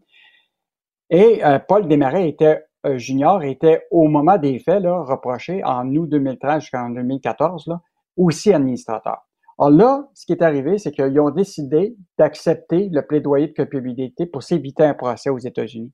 Et ils ont payé un milliard de dollars pour éviter ce procès-là. Attends, une minute, ils ont payé un milliard pour éviter un procès, c'est parce que ça veut dire que s'ils perdaient le procès, ils auraient payé plus qu'un milliard de- d'amende. Mais là, ben, oui, et là, la question, c'est qu'ils ne voulaient voulaient pas de procès, mais ce qui est intéressant, c'est que les enquêteurs américains ont pu mettre la main durant leur enquête sur des courriels dans lesquels la direction de Lafarge discute comment ils peuvent se partager le gâteau avec l'État islamique. Ils ont des données incroyables là-dessus. Et là, le détail il est sorti, là, c'est que Lafarge a payé le groupe islamique, euh, euh, a payé, excuse-moi, là, a payé le groupe islamique là, pour construire une usine au coût de 680 millions. Cette entente a permis à l'entreprise d'engranger des revenus de 70 millions US ou 95 millions pendant la guerre. Écoute, c'est, c'est, c'est quand même incroyable. Puis, je veux juste te dire que c'est le journal Le Monde qui avait sorti ça en 2016. Puis qu'aujourd'hui, on se retrouve avec la justice américaine, qui eux autres s'en allaient faire vraiment là, Mais condamnations mais claires. c'est ignoble, c'est odieux, vraiment. là. une entreprise qui dit, nous autres, on veut continuer à faire des affaires en Syrie, même si l'État islamique est là. On veut continuer à faire de la business. Euh, on est prêt à serrer la main du diable. Puis si on va même leur payer, on va leur donner de l'argent, une couple de millions de dollars, à des gens qui, mon Dieu, vendent des jeunes filles comme esclaves sexuelles, coupent la tête de leurs ennemis, de journalistes et tout ça. Des psychopathes, des fous furieux. L'entreprise, nous autres, on s'en fout. Ce qui est important, c'est de faire de la business. T'es cœur, hein? Oui, puis, l'autre affaire, c'est que les autorités américaines ont indiqué là, que des dirigeants de l'entreprise avaient tenté de cacher des courriels incriminants aux enquêteurs américains. et que la, l'affaire n'ait pas collaboré à l'enquête. Écoute, c'est, quand même incroyable. Non, là, aujourd'hui. Yves, c'est un scandale. Vraiment, là. Écoute, est-ce que tu ferais, euh, est-ce que tu ferais des affaires, toi? Est-ce que, je sais pas, tu serais en business avec ton voisin en sachant qu'il bat ses enfants, qu'il bat sa femme, euh, qu'il les martyrise? Tu dirais, ben non, ben c'est ça que cette entreprise-là a fait. Écoute, mais là, ils sont pas sortis du bois parce que là, l'affaire, c'est que la femme, j'ai enregistré un plaidoyer de culpabilité aux États-Unis, mais l'enquête se poursuit en France. Et donc, euh, en mai dernier, l'entreprise a échoué une nouvelle fois à faire annuler les possibles accusations contre crime contre l'humanité qui est, en, France.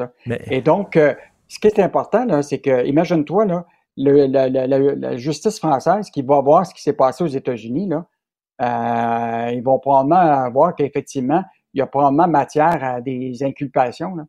Donc, euh, puis je te rappellerai hein, que le, bureau d'enquête avait déjà rapporté qu'en 2018, là, que Paul Desmarais Junior aurait été interrogé et mis sous écoute par la police belge euh, en lien avec cette histoire. Mais Paul Desmarais Junior, est-ce qu'il savait ce qui se passait? Est-ce qu'il savait que l'entreprise dont il était un des principaux actionnaires faisait affaire avec des fous comme ça, comme l'État islamique? Ben, écoute, il était administrateur. Il était administrateur au conseil d'administration. Il devait savoir qu'il y a eu ces ententes-là. Là. Mais tant aussi longtemps que qu'il n'est pas cité euh, au procès, puis qu'il, euh, mm. on n'a pas tout le détail, mais il en demeure pas moins que là, les enquêteurs américains euh, ont quand même dit que les dirigeants de l'entreprise ont tenté de cacher des courriels incriminants. C'est quand même incroyable. Non, non, moi, écoute, ça me, ça me jette en bas de ma chaise, cette histoire-là. Je suis très content que dans la section argent, vous reveniez là-dessus. je trouve ça odieux. C'est le capitalisme dans, ses pires aspects. Vraiment. On se ferme les yeux, on se bouche le nez, on va donner de l'argent à ces gens-là qui violent des enfants, qui décapitent des gens. On s'en fout pourvu qu'on puisse faire de la business. Merci beaucoup, Yves Daou. faut lire ça dans le journal aujourd'hui. On se reparle demain. Salut. Salut. Au revoir.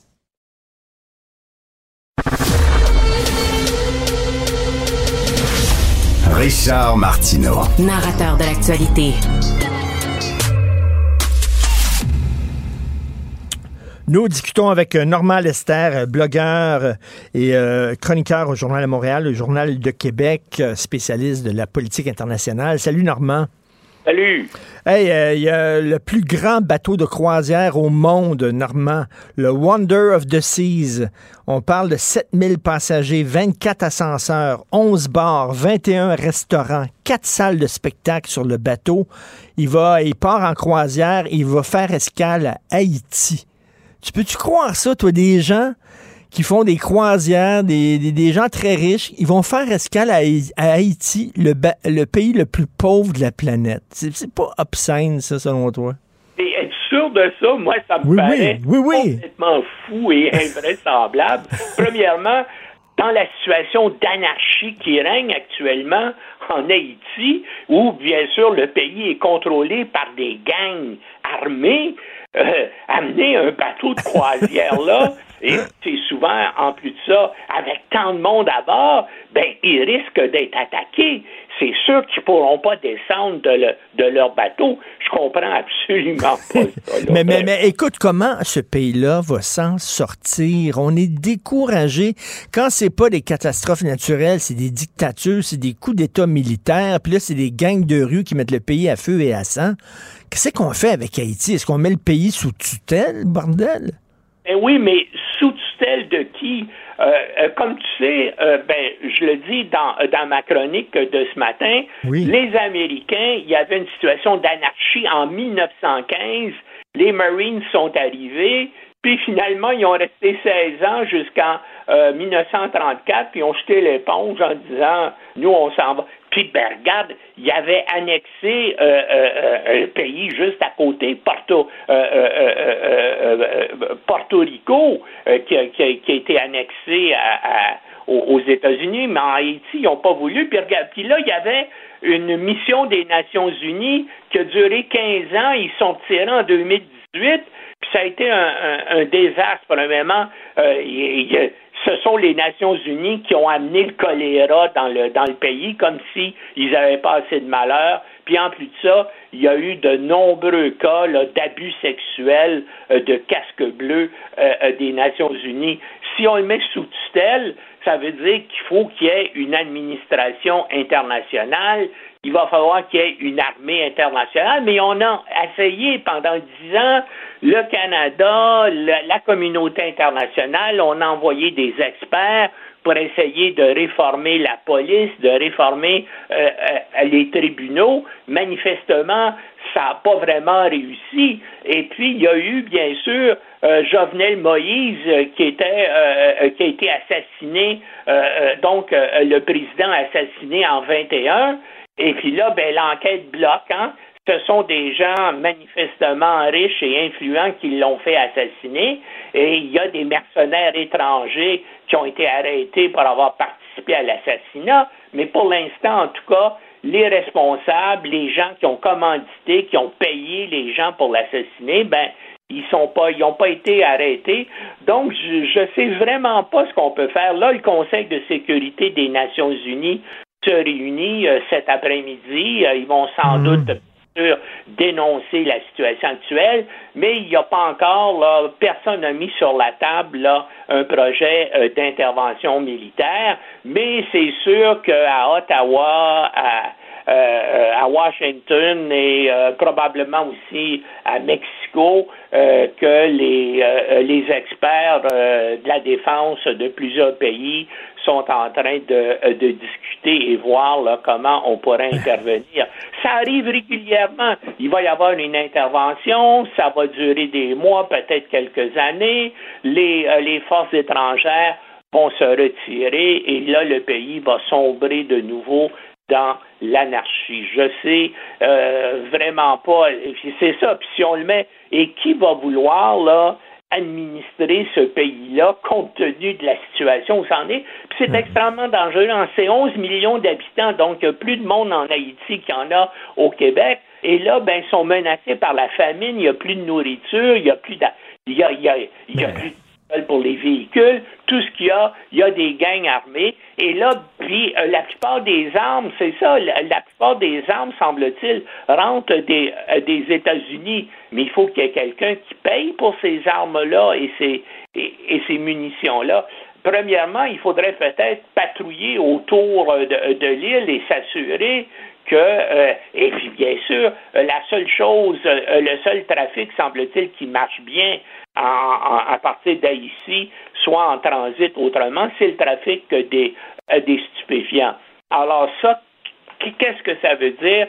Ça veut dire que le nombre de personnes complètement désespérées, et peut-être que sur les 11 millions, on parle d'une majorité de la population, vont vouloir euh, partir. Ben Donc, veut dire encore une fois un afflux de réfugiés, soit par la mer, soit à travers le Mexique vers... Et, et, l'élite part, puis on peut pas les blâmer. Les membres de l'élite euh, quittent le pays, puis là, ben, c'est sûr que ça appauvrit le pays. Puis écoute, euh, à chaque fois qu'on a un peu d'espoir, souviens-toi, Jean-Bertrand Aristide, on s'est dit, ah ben là, il a l'air correct, lui. Je pense qu'il va être un bon président. Finalement, il était aussi fou que toutes les autres. Là.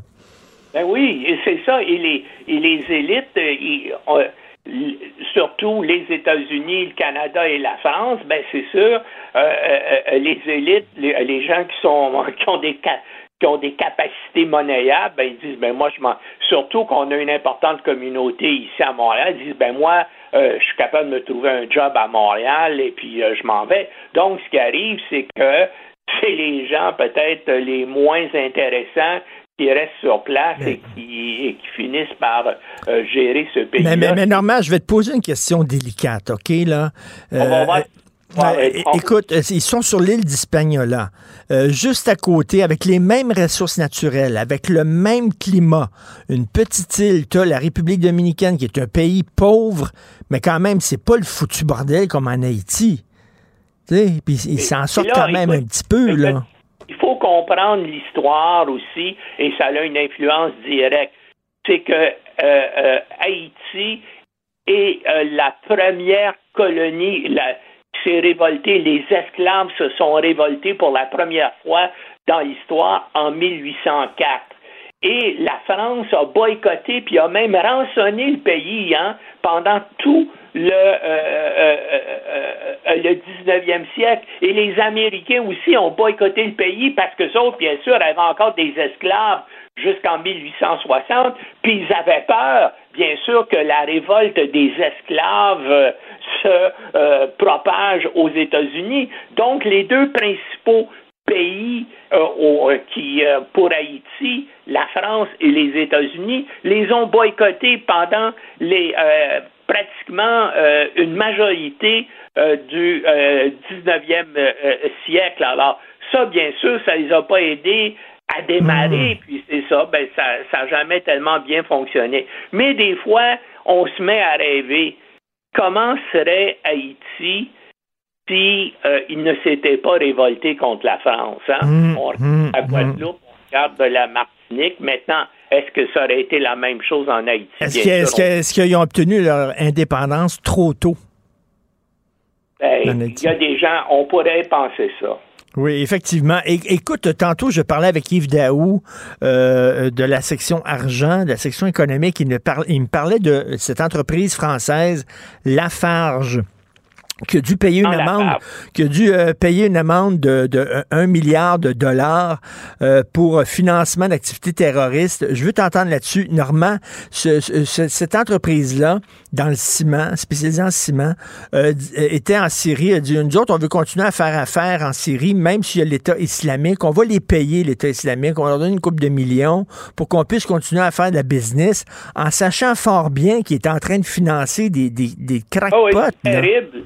Mais euh, souvent, hein, des, multinationales euh, font des deals comme ça. Hein. Ben là, eux autres, je suis content, ils se sont fait prendre et puis euh, ça va ça va leur coûter cher. Mais les, le problème avec quand c'est des grosses entreprises comme ça, et ça arrive aussi aux États-Unis, donc l'entreprise est condamnée à payer des, des, des centaines de millions de dollars d'amende, mais les gars qui ont pris les décisions là euh, à la direction de ces entreprises-là, ben, d'après moi, ils devraient être poursuivis et aller en prison, mais ça arrive jamais. Hein? On dit, ben voilà, OK, vous êtes fait prendre à faire ça, c'est illégal.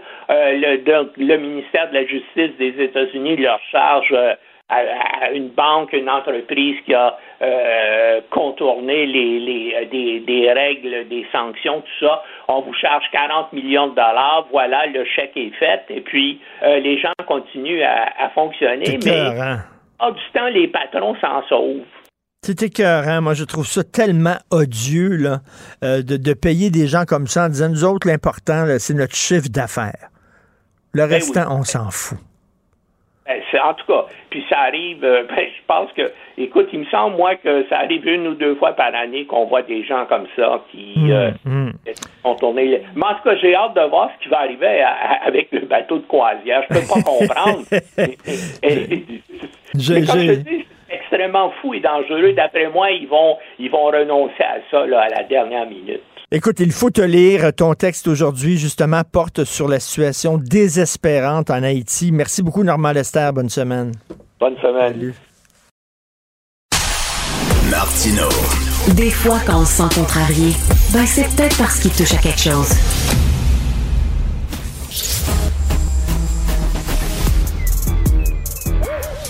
Mathieu Bocoté. Il représente un segment très important de l'opinion publique. Richard Martineau. Tu vis sur quelle planète? La rencontre. Je regarde ça et là, je me dis, mais c'est de la comédie. C'est hallucinant. La rencontre. Bocoté. Martineau. Alors, Mathieu, est-ce que Paul Saint-Pierre Plamondon s'est peinturé dans le coin? Parce qu'il a dit, il est hors de question qu'on prête serment. Et là, ça a l'air que s'il ne prête pas serment, il ne pourra pas siéger. Qu'est-ce qui va arriver? Alors, c'est la question que plusieurs se posaient, que tous se posaient, en fait.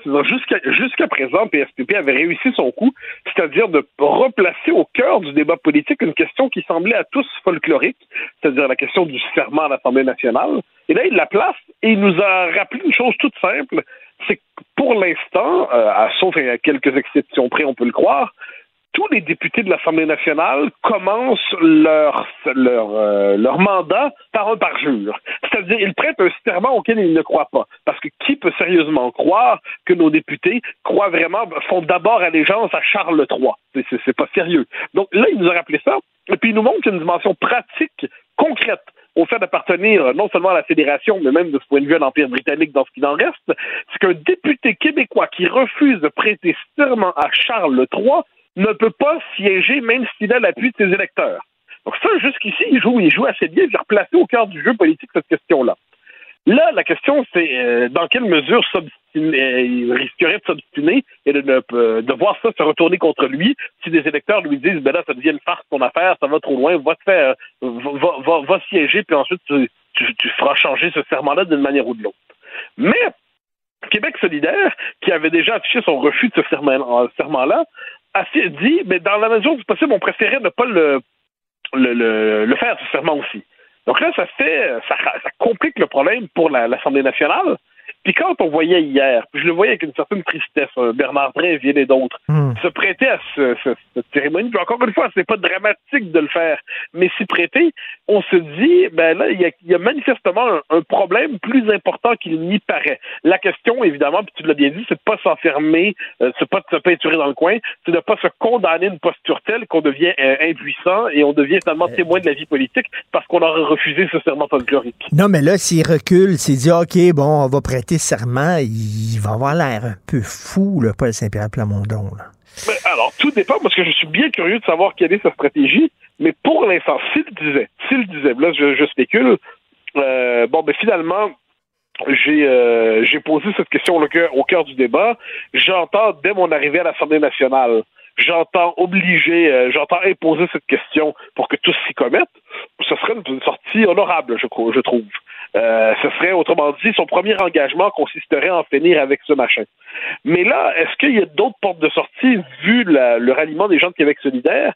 Tout ça devient assez amusant à voir aller, parce que ça nous révèle finalement un point faible de nos institutions qui n'étaient, qui étaient rarement euh, pensées comme telles, conçues comme telles, c'est qu'effectivement, au Québec, aujourd'hui, si on refuse de prêter serment à Charles III, on ne peut pas siéger au Parlement. Il y a quelque chose dans cette simple phrase qui est un peu, euh, un peu absurde. Ensuite, ça, j'ai souvent dit, le vrai, défi dans notre vie politique, c'est pas de s'en prendre à Charles III, c'est de s'en prendre à la véritable souveraineté d'aujourd'hui, c'est-à-dire le régime de 1982 au Canada. Mais quoi qu'il en soit, il y avait manifestement euh, un enjeu là plus important qu'il n'y paraissait. On verra comment ça va aboutir. Est-ce que tu faisais partie des gens qui croyaient que François Legault allait relever le défi que lui lançait euh, Paul Saint-Pierre Plamondon et euh, aurait refusé aussi de porter euh, serment au roi? Non, non. Non, parce que c'est une question de la, psychologie politique des uns et des autres n'est pas la même. François Legault s'est installé dans les institutions et ainsi de suite. Lui, le rôle de François Legault dans tout ça, c'est celui qui peut décider de tendre la main en disant d'accord, PSPP sur ce coup-là a raison, et effectivement, on va changer le serment d'Assemblée nationale. Mais il ne peut pas avoir l'initiative en la matière. Euh, c'est l'avantage du petit. Il y a une formule du général de Gaulle dans ses mémoires de guerre où il dit j'étais j'étais trop faible pour être autre chose qu'être transigeant. C'est-à-dire quand on est euh, quand on a peu de force, mais tout ce qui nous reste c'est la fidélité absolue à nos principes. C'est ce que fait PSPP là-dedans. Et là, il oblige chacun à se positionner par rapport à ça. Et c'est ça qui est intéressant. Il oblige chacun à expliquer pourquoi il a vraiment envie de prêter serment à Charles III.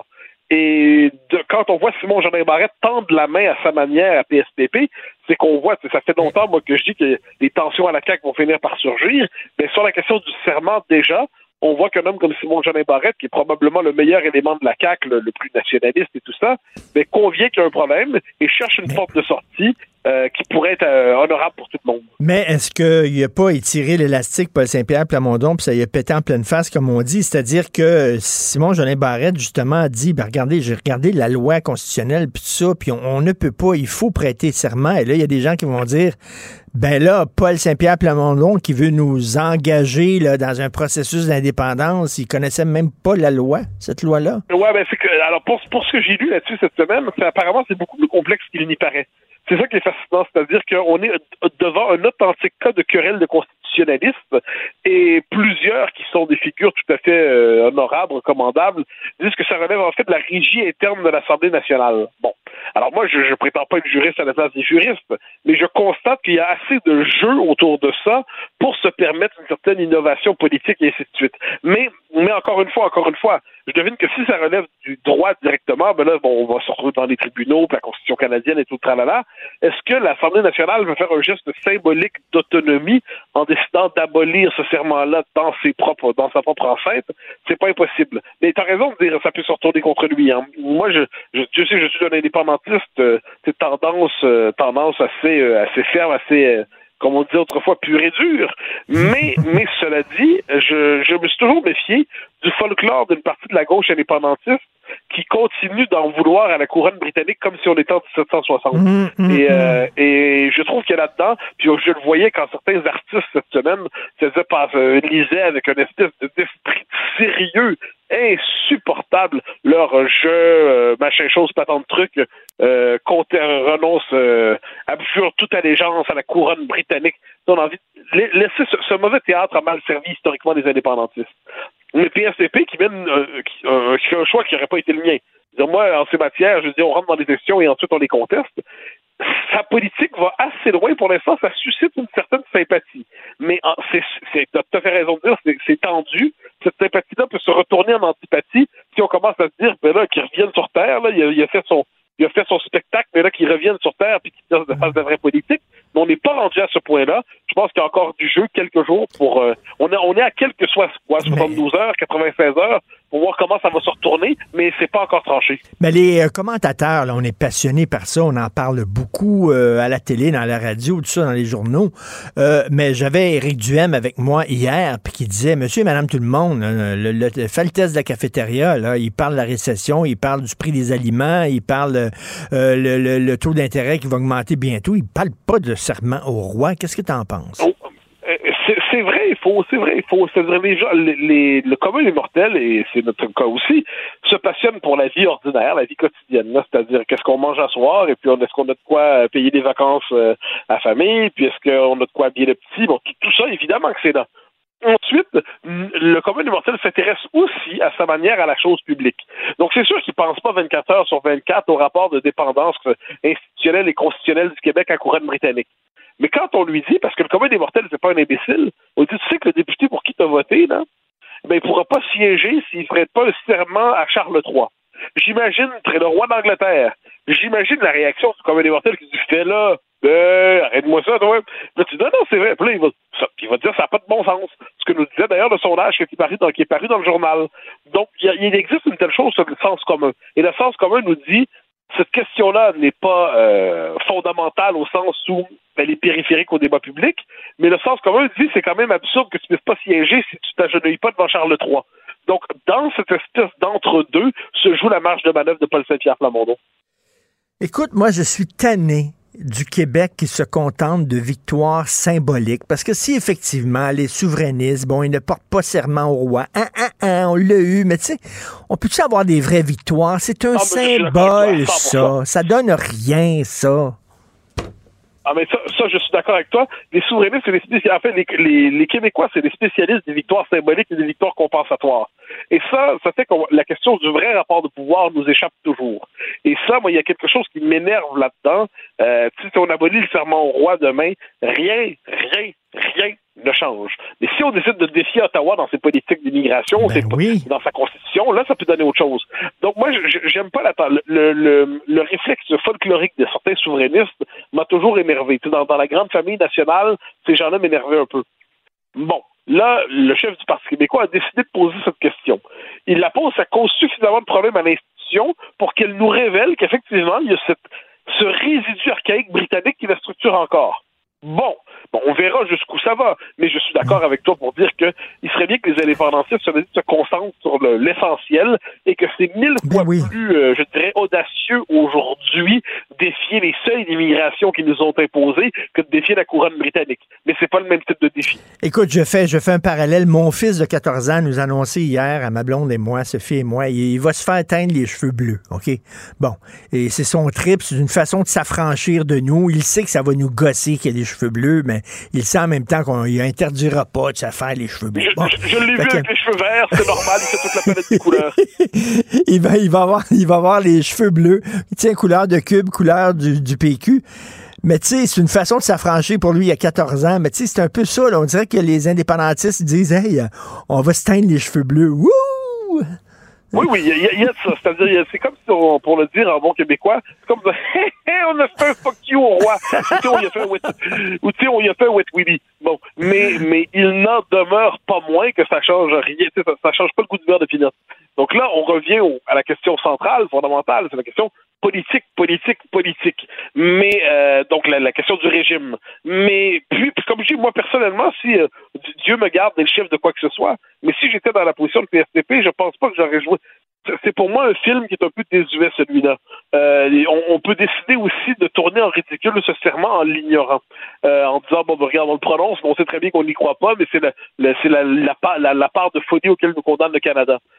Cela dit, cela dit, puisqu'il a décidé de s'y engager, et puisque pour l'instant il est dans un bras de fer qui n'est pas euh, qui n'est pas terminé, je, je, lui souhaite franchement de hmm. réussir, mais hmm. effectivement, je ne voudrais pas confondre cela avec une vraie bataille. Les vraies batailles sont devant nous et elles ne sont pas dans la définition C'est quoi, c'est quoi? Il ne faut pas prendre la proie pour l'ombre, exactement. Euh, que se passe-t-il en France? Grève générale, qu'est-ce qui arrive là? Alors, la grève générale, on n'y est pas, c'est encore pire, en fait. C'est que la CGT, qui est un syndicat euh, à gauche, très à gauche même, a décidé de faire une grève dans les raffineries. Dans les raffineries. Donc, le, alors que la France, donc la question du prix de l'énergie est partout dans le débat en ce moment, alors qu'on se dit que les, bien des gens vont avoir froid cet hiver parce qu'ils n'auront pas les moyens de se chauffer, là, en France, là, s'ajoute la question du prix du carburant le prix du carburant, c'est-à-dire, euh, bon, ça, augmente, mais aussi, il y a un blocage dans les raffineries. Donc, dans à peu près 25% des stations-service du pays, il n'y a pas d'accès à, euh, à, de l'essence. Donc, dans les régions parisiennes, aussi dans les Hauts-de-France, tu as quelquefois des files de 2-3 heures devant des stations essence pour avoir accès à un peu d'essence si tu es chanceux. Tu peux faire aussi 15 stations dans ta journée dans l'espoir d'avoir accès à des stations. C'est pas certain que ça va fonctionner. Donc, le pays est un peu paralysé en certains endroits. Mais là, ce qu'on apprend, c'est combien sont les grévistes qui tiennent en otage le pays? Ils sont 90. Donc là, on voit comment une minorité groupusculaire révolutionnaire est capable de tenir en otage tout un pays qui est paralysé juridiquement quand est le temps de restaurer des services essentiels. S'ajoute à ça le fait que la gauche radicale cherche à généraliser la grève pour être capable de créer une grève générale qui crée une situation de chaos social pour Emmanuel Macron. Eh bien, on a l'impression devant tout ça d'être devant une comédie. Écoute, je ne sais pas si c'est De Gaulle qui disait ça ou Aron, mais la France est capable de révolution, mais pas de réforme. En fait, tu, télescopes les deux citations. De Gaulle dit, euh, non, Aron dit la France n'est pas capable de, de réforme, mais est capable de faire une révolution de temps en temps. Et De Gaulle corrige en disant, la France ne fait pas de réforme, mais elle fait une révolution de temps en temps, et dans cette révolution, elle en profite pour faire quelques réformes. Ben, j'ai l'impression qu'il y a un peu de ça en France. Euh, pour l'étranger que que, sont tous ceux qui sont pas euh, français, euh, je dirais à la fois de, citoyenneté ou qui n'habitent pas ici durablement. Il y a quelque chose d'improbable dans cette grève en ce moment, dans un pays paralysé, dans le fait que les chauffeurs de taxi t'expliquent qu'ils ont, ils ont dû courir toute la journée pour avoir un peu d'essence, dans le fait qu'on t'annonce que cet hiver, le gouvernement te dit cet hiver qu'il va falloir que tu mettes un chandail pour être capable de chauffer pas trop dans ta maison parce qu'il va faire froid, dans le fait que dans les ministères, ils décident de couper la, le, le chauffage quelquefois il y a quelque chose d'un peu étrange dans ce pays qui est magnifique, mais qui est aussi quelquefois dysfonctionnel. Mais, là, on veut faire comme une grève générale contre bon le coût de la vie. Et, c'est quoi? C'est une, mutation finalement des Gilets jaunes, Ah, c'est différent. Les Gilets jaunes, c'est un mouvement spontané. Hein. C'est un mouvement qui venait de la base. Hmm. Personne n'était capable de le saisir au début. La grève, en ce moment, elle est commandée par des syndicats et les syndicats en France sont beaucoup plus minoritaires que chez nous. Donc, ils sont pas, sont, ils ont moins d'emprise. Mais plus ils sont minoritaires et plus ils sont radicaux. Mais ils ont, ils contrôlent certains euh, éléments névralgiques dans l'économie du pays. Donc, quand ils décident de frapper, ils peuvent frapper fort. Mais une grève générale, ça voudrait dire que chaque secteur d'activité se mettrait en grève aussi. Et ça, on n'est pas à la veille de le voir.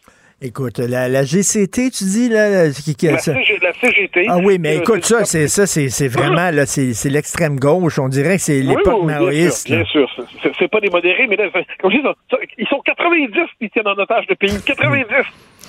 C'est absurde. Ben, c'est comme les grèves qu'il y a sur les, trains. Là. C'est parce qu'ils sont encore à l'époque du train à charbon, là, quasiment. Oui, la SNCF, avec les conducteurs de train, c'est comme s'ils conduisaient effectivement comme s'ils déplaçaient encore des tonnes de charbon chaque jour dans la locomotive. Donc, il y a quelque chose, il y a un décalage, en fait, entre la, la culture politique française et la réalité socio-économique française. et, là, et là, donc, en plus, la présence d'une extrême gauche qui réussit à contrôler des infrastructures dans le pays. Comme je dis, euh, j'ai pas l'habitude de célébrer les, les, les, les, critiques de la France, mais il y a manifestement un problème d'organisation sociale qui se fait ressentir aujourd'hui plus que jamais. Bon, ben alors, tricote-toi un beau pyjama en laine, Mathieu Bocoté. À demain. Ah, ah, ah, salut, bye bye. Salut. Cube Radio.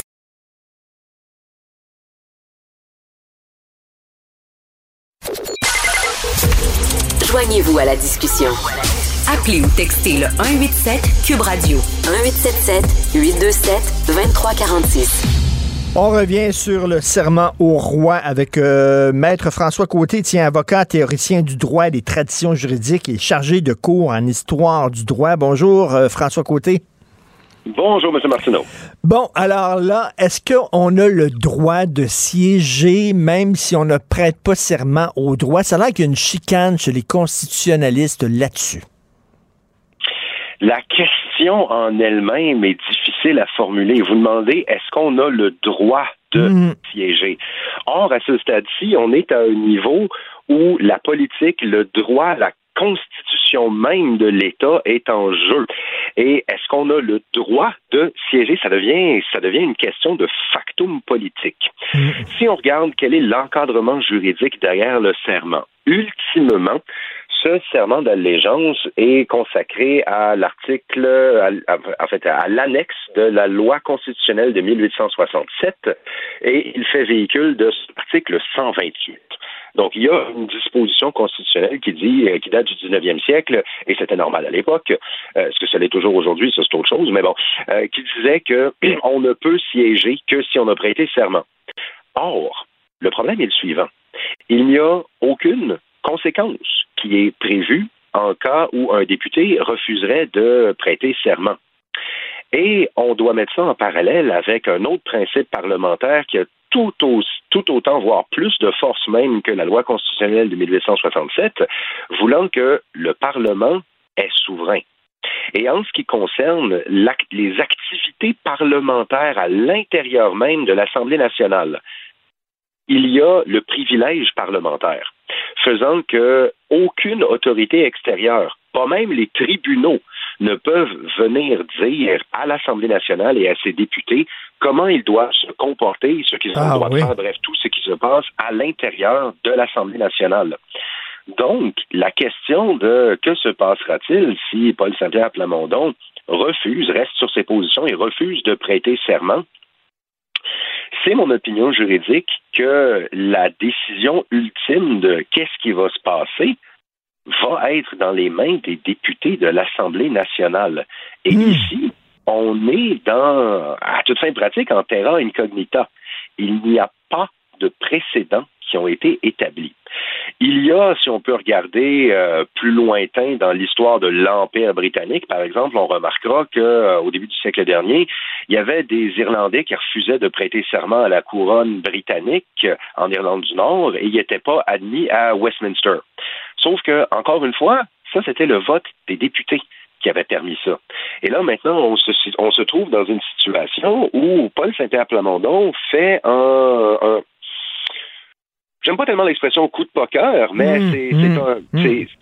il y a un gros jeu politique en ce moment qui, qui a lieu avec, d'une part, bon, plus ou moins un retrait euh, par la force des choses François Legault, d'autre part, Paul Saint-Pierre Plamondon qui veut faire un coup d'éclat, et en troisième part, passivement, le constitutionnalisme canadien.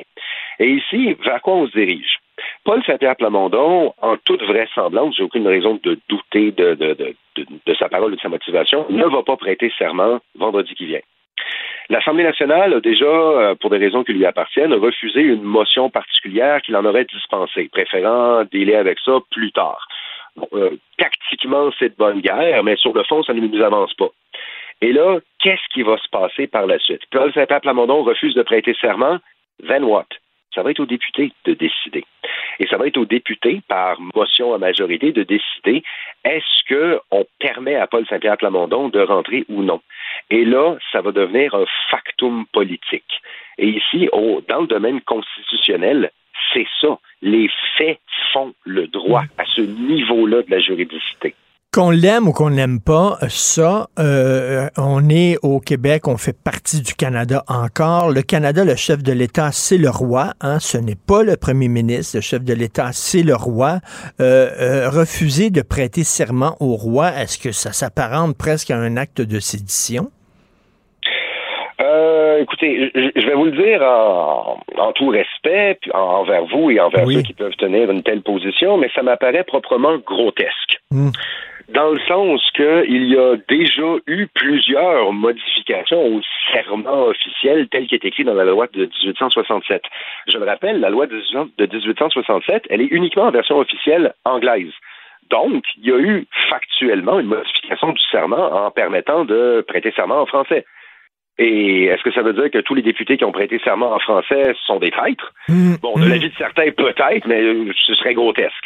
Également, depuis 1905, avec euh, des édits royaux, il y a la possibilité de remplacer le serment de jurer, qui a une connotation religieuse, par une affirmation solennelle. Est-ce que tous les députés qui n'auront pas juré devant Dieu, mais qui auront plutôt fait une affirmation solennelle, sont tous des traîtres? Non, ça ne tiendrait pas. Fait, il faudrait, euh, non, je, ne verrais pas ça. Il y aurait toujours la possibilité pour le gouvernement fédéral de s'en objecter, puis d'essayer d'invoquer le pouvoir de désaveu. Il y aurait toujours la possibilité pour quelqu'un de s'en plaindre, mais sur le fond et juridiquement, euh, à moins de carrément rentrer dans la négation de la démocratie, non. Ultimement, le seul, la seule institution qui va pouvoir se prononcer, et là-dessus, notre Assemblée nationale a une responsabilité historique. Il y a des moments historiques en politique, et ça, c'en est un. Ça va être notre Assemblée hmm. nationale qui va déterminer est-ce que on laisse Paul Saint-Pierre Plamondon siéger quand même? Et, et je crois qu'il y aurait ici une responsabilité morale si elle n'est pas juridique, elle est à tout le moins morale, elle est politique et elle est à l'endroit des citoyens du Québec. Je crois qu'il y aurait une responsabilité de l'Assemblée nationale de permettre à Paul Saint-Pierre Plamondon de siéger malgré l'absence de serment. Ben, ben, enfin, en terminant, on pourrait prêter serment au peuple québécois. Bon, ça, c'est déjà le cas. C'est dans la loi sur l'Assemblée nationale. Il y a déjà un serment au peuple québécois. Et ça, Paul Saint-Pierre Plamondon a déjà dit qu'il avait tout à fait l'intention de le prêter. Donc, on prêterait, Paul Saint-Pierre Plamondon prêterait serment au peuple québécois seulement. Et dans la mesure où l'Assemblée nationale, ce que je souhaite, lui permettrait de rester en place, on créerait un précédent qui pourrait, qui pourrait influencer l'avenir. Ce qui serait, d'après moi, dans une bonne direction. Alors ici, on a, on a un député, Paul Saint-Pierre Plamondon, qui, au nom du Parti québécois, s'apprête à faire un coup d'éclat et l'histoire regarde. Merci beaucoup, Maître François Côté, toujours intéressant, avocat théoricien du droit et des traditions juridiques. Bonne journée. Merci. C'est un plaisir. Bonne journée, M. Martineau. Avis à la gauche. Ben oui, on le sait. Martineau, ça n'a pas de bon sens comme il est bon. Vous écoutez Martineau. Cube Radio. C'est avec bonheur que je retrouve ma collègue du Journal de Montréal, l'analyste politique et chroniqueuse Elsie Lefebvre. Salut Elsie. Allô, Richard. tu poses une bonne question concernant le poste de président ou de président de l'Assemblée nationale, parce que là, il y a toutes sortes de noms qui circulaient. Jean-François Roberge, on dit, on va y enlever son ministère de l'Éducation, pauvre lui, mais on, va lui donner la présidence de l'Assemblée nationale. Tiens, c'est un cadeau pour service rendu. Nathalie Roy, euh, bon, elle n'était pas spectaculaire comme ministre de la Culture. On va probablement l'enlever de là. On va, on va y donner, tiens, comme... Et là, tu dis, je m'excuse, mais c'est pas un un, petit prix de consolation, la présidence de l'Assemblée nationale, ici. Ben j'espère. C'est ça qui est dommage. Euh, moi, c'est ça qu'on nomme une personne ou une autre, qu'on justifie pourquoi on la nomme, c'est une chose. Sauf que là, le climat ou en tout cas l'espèce de, de, filigrane dans lequel cette nomination euh, nous est présentée, je trouve ça vraiment moche. Je trouve que euh, c'est de, de, de ne pas donner la hauteur à l'institution qui est l'Assemblée nationale, parce qu'ultimement, bon, c'est notre Parlement et le président, c'est celui effectivement qui gère et gouverne les travaux mais c'est aussi celui qui administre l'Assemblée nationale, donc c'est des budgets de plusieurs millions de dollars. C'est celui qui incarne finalement cette représentation à l'international de notre Parlement, de nos élus. Donc, euh, c'est vraiment pas un choix, euh, c'est pas un prix de consolation. Euh, c'est pas, euh, bon, t'es pas assez bon pour être au Conseil des ministres, donc on va te mettre là. Moi, je m'attendrais à ce qu'on ait quelqu'un qui a envie d'occuper cette fonction-là. puis un peu comme ça a été par le passé, je donnais l'exemple dans ma chronique de Louise Ariel. Elle a été 27 ans députée. Elle a occupé des fonctions ministérielles importantes. Euh, elle est devenue la première femme présidente de l'Assemblée nationale. Et donc, elle s'y préparait un peu toute sa vie. Euh, donc, ça a été souvent ça. C'est des gens qui, euh, plutôt en ayant effectué toutes les, les fonctions, arrivent à cette fonction-là, puis bon, l'incarnent. Bref, je trouve ça un peu plate. Mais, mais, mais pour monsieur et madame, tout le monde, là, qui, qui, qui sont pas au fait de toutes les comment ça fonctionne, l'Assemblée nationale, le président ou la présidente de l'Assemblée nationale, c'est juste la personne qui donne le droit de parole, puis si ça chahute un peu, qui va dire arrêtez de crier, là, tout ça. Et c'est pas plus que ça. Euh, selon toi, non, euh, c'est mal connaître le poste ben de président de l'Assemblée nationale. Exactement. Donc, c'est quelqu'un, en principe, qui est au-dessus de toute partisanerie parce que cette personne-là, elle est élue avec un parti, mais à partir du moment où elle est nommée président, présidente, euh, elle ne fait plus partie de son caucus, ne participe plus à d'activités euh, partisanes, de financement ou autres. Et donc, elle dirige le bureau de l'Assemblée nationale aussi. Donc, ça, c'est des élus des autres partis. Donc, c'est un peu le conseil d'administration. Donc, ils prennent des décisions qui vont dans le sens du droit euh, des élus. Et c'est donc quelqu'un qui va s'assurer, par exemple, que les oppositions leur place. Et là, c'est aussi là où le, le cas de Madame Roy est un peu particulier parce que c'est quelqu'un qui est là depuis longtemps, qui a été connu pour euh, une certaine partisanerie. Mais mettons, euh, pourquoi on donne pas ça à quelqu'un qui est vraiment indépendant? Pourquoi on donne ça à quelqu'un qui est élu? Parce que je comprends que cette personne-là devient soudainement euh, non partisane mais reste qu'elle fait partie d'un parti. Puis reste que peut-être elle va être tentée de donner plus de temps à un qu'à l'autre parce que, bon, pourquoi on dit pas, ça, ça va être quelqu'un qui est vraiment indépendant, qui n'est pas élu, qui va tenir ce, ce job-là? Ben, en fait, c'est que faut nécessairement être, élu. Donc, euh, parce que l'Assemblée nationale se gouverne par elle-même. Euh, avec ton invité précédent, justement, quand il parlait de, de, la souveraineté, finalement, du Parlement, de l'Assemblée nationale. Donc, c'est les élus qui décident de par eux-mêmes comment vont fonctionner les travaux, en, vertu, évidemment, euh, du droit parlementaire. Mais donc, ça prend absolument un élu et il est élu, il est voté par les 125 euh, euh, ben, parlementaires. Donc, c'est clair que dans, le passé, ben, c'est sûr que le parti euh, majoritaire au pouvoir soumet un nom. Et puis donc, c'est celui-là qui, qui, finalement a fini par l'emporter. Mais moi, ce que j'ai vu, bon, pour avoir siégé à l'Assemblée nationale, mais aussi pour suivre les travaux depuis, bon, euh, les 25 dernières années, ça reste que le président, c'est souvent pour ça que c'est quelqu'un qui est un peu en fin de carrière, parce que c'est quelqu'un qui est au-dessus de tout ça, là, donc qui est allé, euh, qui est allé ben, au fond des choses, si on veut, puis bon, euh, qui est passé à un autre appel, donc euh, c'est pour ça. Mm. Mais moi, je trouve que il y en a pas des profils en ce moment là de personnes qui ont justement tout un historique, comme François Gendron, par exemple, qui mm. était le mm. doyen de l'Assemblée nationale, bon, Louise Arel, Michel Bissonnette. Donc là, si on n'a pas ce profil-là, pourquoi on y va pas pour un autre genre de profil? Puis moi, ben, je soumettais la candidature de Joël Boutin, qui est une jeune femme qui a été élue au dernier mandat, euh, qui est euh, reconnue pour sa compétence, pour sa gentillesse, bref, qui amènerait un, souffle nouveau. Mais si, si je veux t'entendre là-dessus, parce que bon, euh, est arrivé cette idée-là de Québec solidaire, si on est dû que, ce soit une femme qui soit présidente de l'Assemblée nationale. Tu sais, quand, j'ai quand j'ai constitué l'équipe de ma nouvelle saison de, de, de du show de radio ici, là, à Cube. Euh, on me dit, hey, ça te tente-tu d'avoir euh, Elsie Lefebvre comme euh, chroniqueuse? J'ai pas dit, ah oui, on manque de filles, ce serait bon, une fille sur l'équipe. J'ai dit, eh ben oui, elle est intéressante, c'est une fille vraiment intéressante, j'aime beaucoup ses opinions, je suis pas toujours d'accord, mais ça va être le fun, on va pouvoir s'obstiner. Ben oui. C'est pourquoi ça prend ben, une femme, là? C'est quoi ça? Ben, ben oui, ok, je comprends. Puis c'est drôle parce que j'avais 18 ans, puis euh, je commençais mes pieds en politique, puis j'ai eu ces débats-là, notamment sur la parité obligatoire ou non.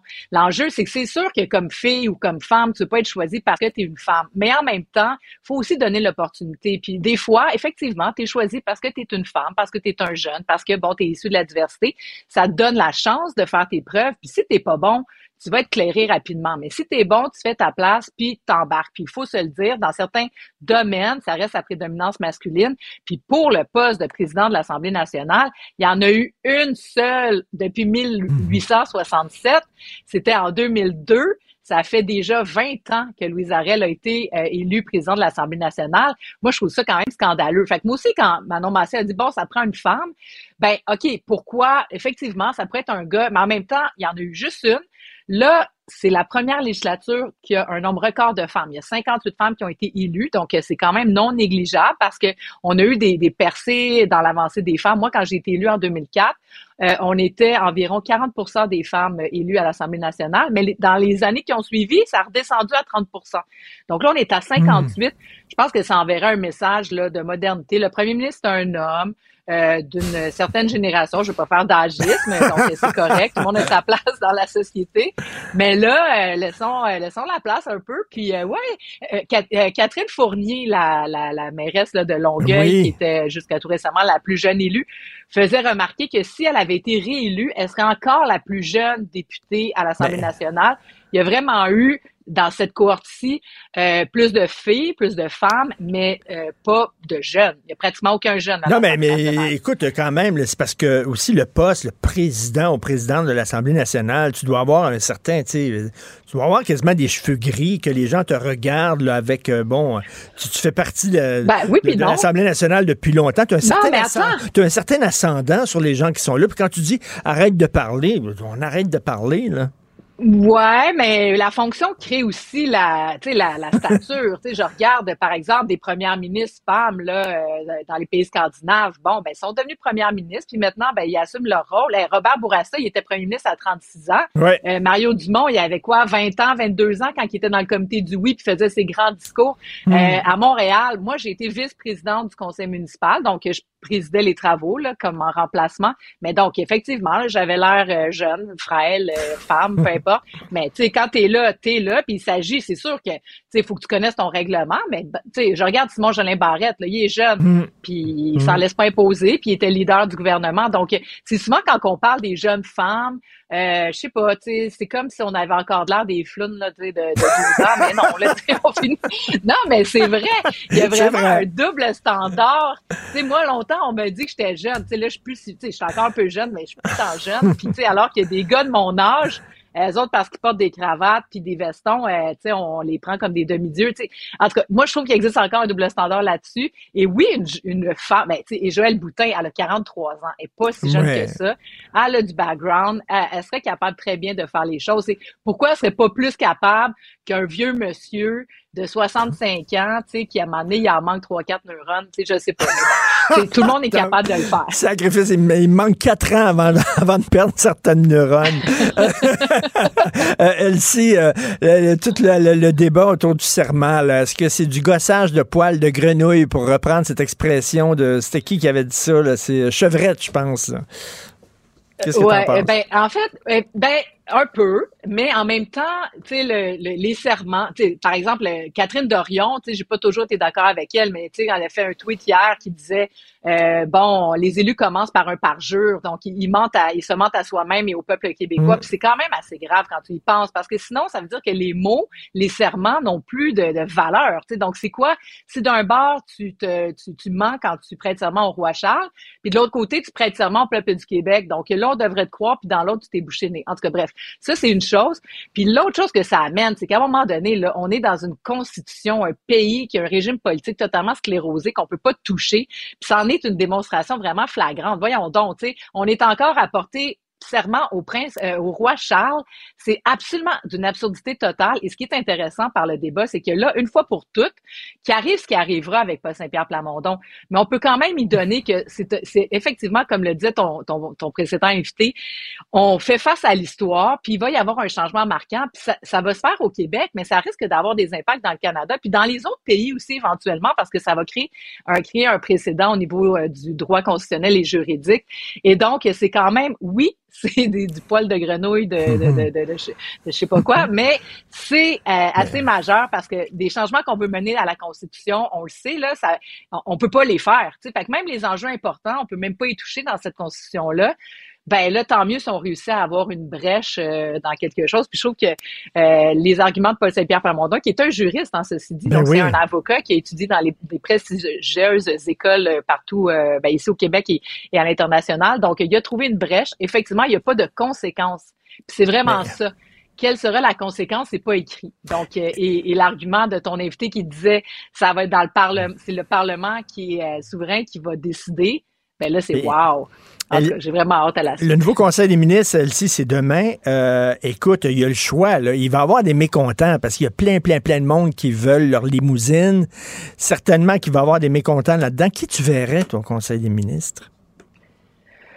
Ben, Monsieur Legault est connu pour sa loyauté. Donc, c'est certain que ceux qui sont là présentement, il y en a peu là, qui auront plus leur fonction. Donc, il y en a quatre, cinq qu'on sait déjà, bon, qui se sont, qui ont quitté. Tu sais, Madame McCann, euh, bon, il y a la ministre des Madame Giraud. En tout cas, il y en a quelques-unes qui ont quitté. Donc, ça laisse un peu d'espace pour les femmes. Moi, ça va être intéressant voir les recrues. Donc, euh, quelle, quelle recrue euh, et qui va? C'est dans la région de Québec, il y a beaucoup de trafic. En même temps, à Québec, c'est la capitale nationale. Donc, le premier ministre pourrait plaider de dire, écoutez, on a plus, plus plusieurs ministres. Il y a Mme Biron, il y a Drainville, il y a Jonathan Julien, il y a euh, la, vice-première ministre Geneviève Guilbeault. Euh, il y a beaucoup de monde dans la région de Québec. Donc, il y a Éric Kerr. Éric Kerr. Moi, ça, je vais regarder ça demain. Éric Kerr. Parce que si jamais il y a des rumeurs qui disent qu'il n'était pas au Conseil des ministres, c'est bien un des premiers qui va aller rejoindre ben le courant Éric Duhem. Je, je, comprends pas que... ben c'est sûr qu'il va être nommé. Je sais pas. Ben il est à la là, ben oui, tout à fait. Éric Kerr aussi était souvent à la radio de Québec, à Radio X, en même temps que Éric Duhem, donc ça risque d'être intéressant.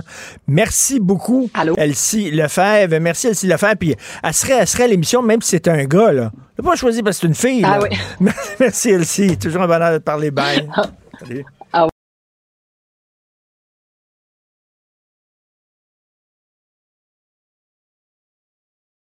Richard Martineau. Les commentaires haineux prennent certains animateurs. Martineau s'en régale.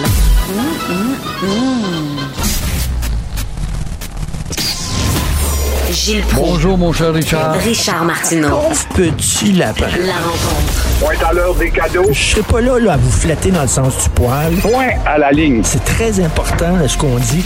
La rencontre pro martineau Gilles, ça va bien dans le système de santé. La preuve qu'on a un bon système de santé, c'est qu'il y a 300 médecins millionnaires. Ça, c'est bon. Ben oui, puis ça, c'est à part des 2 millions 600 000 chez les ophtalmologistes les spécialistes, évident, que les autres gagnent encore plus. Et moi, je suis certain, Richard, que ces blouses blanches, ces blouses bleues, maintenant, c'est à la mode. Ils vont dire, bah, c'est pas un si bon salaire que ça. Pourquoi? Parce que ils se comparent toujours en lisant un magazine américain de sciences médicales, euh, qu'il y a des médecins quelque part dans le fin fond du Texas ou en Californie qui gagnent beaucoup plus, mais euh, ne tiennent pas compte, évidemment, de la capacité des deux pays et de la petitesse du Québec dans le grand contexte nord-américain. Alors là, les inspecteurs du collège notent qu'il y a des médecins qui sont très pressés euh, de s'enrichir et ils prescrivent même parfois de travers des remèdes non reconnus par Santé Canada.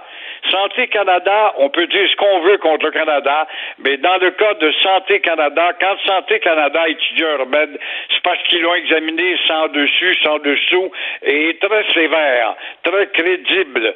Et c'est à part aussi des outils oubliés dans le ventre d'un patient de temps à autre. Alors, même s'ils veulent protéger le public, 200 inspecteurs pour 23 000 médecins, c'est pas assez.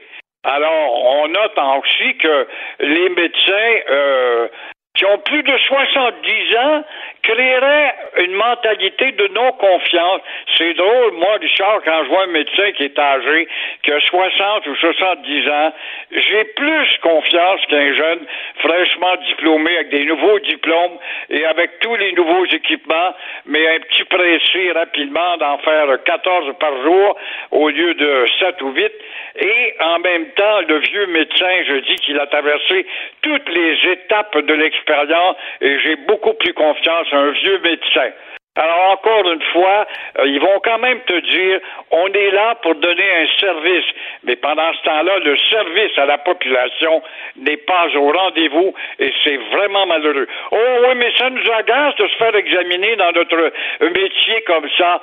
Penses-tu, toi, qu'un gars qui est un mécanicien au garage, il n'y a pas un superintendant qui vient pas examiner son travail après avoir exécuté justement le travail? Je parle d'un mécanicien, ça peut être hmm. une multitude de métiers. Alors, je vois pas ce que ces blouses blanches-là qui sont omniprésentes et puissantes politiquement parlant depuis cinq ou dix ans euh, peuvent embroyer sa place publique. Mais sous le temps d'affaires, si on les paye pas correctement, ils vont s'en aller. C'est que c'est ça qu'on fait aussi avec la caisse de dépôt. On les paye au bout. Euh, euh, on tient jamais compte de notre capacité de payer. On n'est pas riche au Québec. Oui, puis comment se fait-il qu'on a un gouvernement si rigoureux qui, lorsqu'il était dans l'opposition, n'était pas gouvernement parlait que de rationalisation, de diminution? On a combien de centaines de milliers de fonctionnaires en trop, on en a embauché plus avec le GO. Le GO, c'est un ballon qui se dégonfle tout simplement et euh, on a cédé, évidemment, avec la crise, euh, la pandémie, euh, à peu près tout ce que les médecins demandaient et voilà qu'ils sont devenus des vaches sacrées intouchable. Alors, qu'est-ce qu'il faut faire? Une révision. Puis là, le docteur, le ministre qui est déjà euh, responsable de la médecine avant que le cabinet soit formé, ben, il y a une réforme qui l'applique au plus sacrant et voyons voir où est-ce qu'on va rationaliser avec ce budget qui est insoutenable. Tout à fait. Vous êtes déçu de Simon Jolin Barrette, Gilles? Le grand nationaliste qui devient un nationaleux, Jolin Barrette, moi je l'admirais beaucoup jusqu'à mm. hier, lui. Il dit justement, lui qui est un ultranationaliste, il dit qu'il faudra que le projet d'abolition du serment à Charles III devra d'abord être amené euh, au Parlement, au menu législatif, parce que ça prend du temps. Alors, en attendant, il faut travailler. Ben, il oublie euh, qu'on n'est pas dans la Constitution. Tu vois, des lâches, ces nationaleux-là, ils oublient de dire, après tout, on devrait agir, on est des autonomistes. On s'est fait élire hmm. comme ça en 2018. Alors, il oublie de dire qu'on n'est pas dans la Constitution de 1982. Et aussi, il oublie de dire que nous sommes une nation reconnue en tant que telle par Stephen Harper. Il oublie aussi de dire euh, que justement, on est là pour agir au nom de la logique même et le problème, si minime soit-il, on a tellement d'autres problèmes. Non, non, il y a d'autres problèmes, mais le problème du serment au roi en est un, et on parle de tous les problèmes de front. Bien sûr qu'il y a d'autres problèmes. On sait ça, que la santé puis l'éducation, c'est des gros problèmes, mais ça ne nous empêche pas de régler celui-là. Alors le problème, c'est que les nationaleux euh, se sont fait prendre par la culotte baissée par euh, notre ami Plamondon qui leur a passé de rondelle entre les deux jambières. Mais là, il va faire quoi, PSPP? Est-ce qu'il va finalement prêter serment? Parce qu'on dit, si tu prêtes pas serment, tu rentres pas. Là que je vois l'opportunisme quand même se dessiner. Quand on voit du bois Nadeau arriver sur la place publique, ben nous autres, on pourrait peut-être avoir tendance à amorcer ce débat-là. Après tout, on l'a essayé en 2018. Alors, si c'est le cas et on acquiesce à la main tendue, c'est habile de la part. Évidemment, il est en train de se faire éclipser. Lui, il était derrière le rideau. Alors là, Nadeau-Dubois sort, puis dit nous autres, je vous rappelle qu'en 18, on a essayé. Mais ils sont allés voter le serment à la reine dans une salle de bain, bien cachée, évidemment. C'est quoi l'alternative? c'est de créer la crise et de dire à M. Legault que vous n'êtes qu'un ballon dégonflé, que les nationaleux, c'est tout ce que vous êtes au sein de la CAQ. Ce que j'ai hâte d'entendre, mon cher Richard, moi, c'est le pharaon député de Lévis, celui qui administrait justement des médecines de cheval au tunnel et qui tout d'un coup va se promener en limousine, un ancien reporter de Radio-Canada, grande vedette à la radio qui est un massacreur de la langue française tout en la défendant. Alors, j'ai bien hâte de voir comment les souris vont se cacher dans leur trou. Alors là, le Titanic euh, du euh, Parti libéral du Québec est en train de couler, puis là, il y a des gens qui regardent, qui sautent d'un chaloupe de secours. Ben oui, on voit bien qu'au Parti libéral, la cage à oiseaux a laissé sa portière ouverte. Les oiseaux sortent. J'aurais envie de dire, les rats sortent de la cale du bateau, mais quand même, on voit que les oiseaux sortent de plus en plus de la cage à oiseaux du Parti libéral.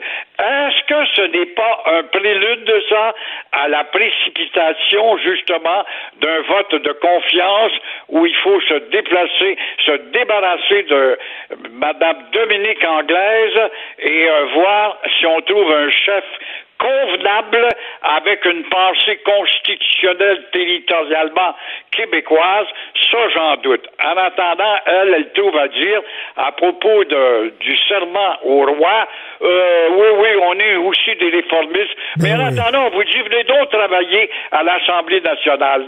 Quelle hypocrisie, quel infantilisme. Venir travailler à l'Assemblée nationale avec nous, avec nous du Parti libéral, qui est le parti du West Island, qu'est-ce que tu vas récolter à travailler avec le Parti libéral du West Island, des idées qui vont germer du West Island, ça, c'est du grand progrès, ça, qui sort de la tête du West Island. C'est quelque chose, le West Island. Ça a été un grand producteur d'idées nouvelles. Faire avancer le Québec, le West Island, il n'y a pas de soin. Alors, vous voyez que la politique, c'est un monde de fous. Elle nous disait pendant la campagne, Dominique Anglade, euh, regardez, regardez-moi bien aller. Bon, on l'a regardé, puis personne n'a été bien impressionné. Merci, Gilles. Bonne journée. À demain, on va regarder demain. OK. Au plaisir, à demain. Au revoir. À demain, Gilles. Demain, d'ailleurs, le Conseil des ministres. Alors, merci beaucoup à l'équipe euh, extraordinaire avec qui je travaille. Florence Lamoureux à la recherche. Merci. Charlotte Duquette, André Sylvain Latour. Merci à vous trois. Rémi Poitras à la réalisation, à la régie. Rémi qui se remet de la COVID et qui est ici parce qu'il remplace quelqu'un qui avait la COVID. Du Trisac arrive tantôt, il arrive de la COVID. Incroyable. C'est partout, partout. Faites attention, portez le masque. Rémi, tu es masqué d'ailleurs. Il est en régie et il est masqué. Merci beaucoup. Euh, du Trisac revient, qui n'est pas masqué, lui, pantoute. À moins que sa face, c'est un masque. Il avait une face de baboune tantôt. C'est peut-être son masque de baboune. Euh, dans une demi-heure, on se parle, lui et moi. On se reparle demain 8h30. Passez une excellente journée. Cube Radio.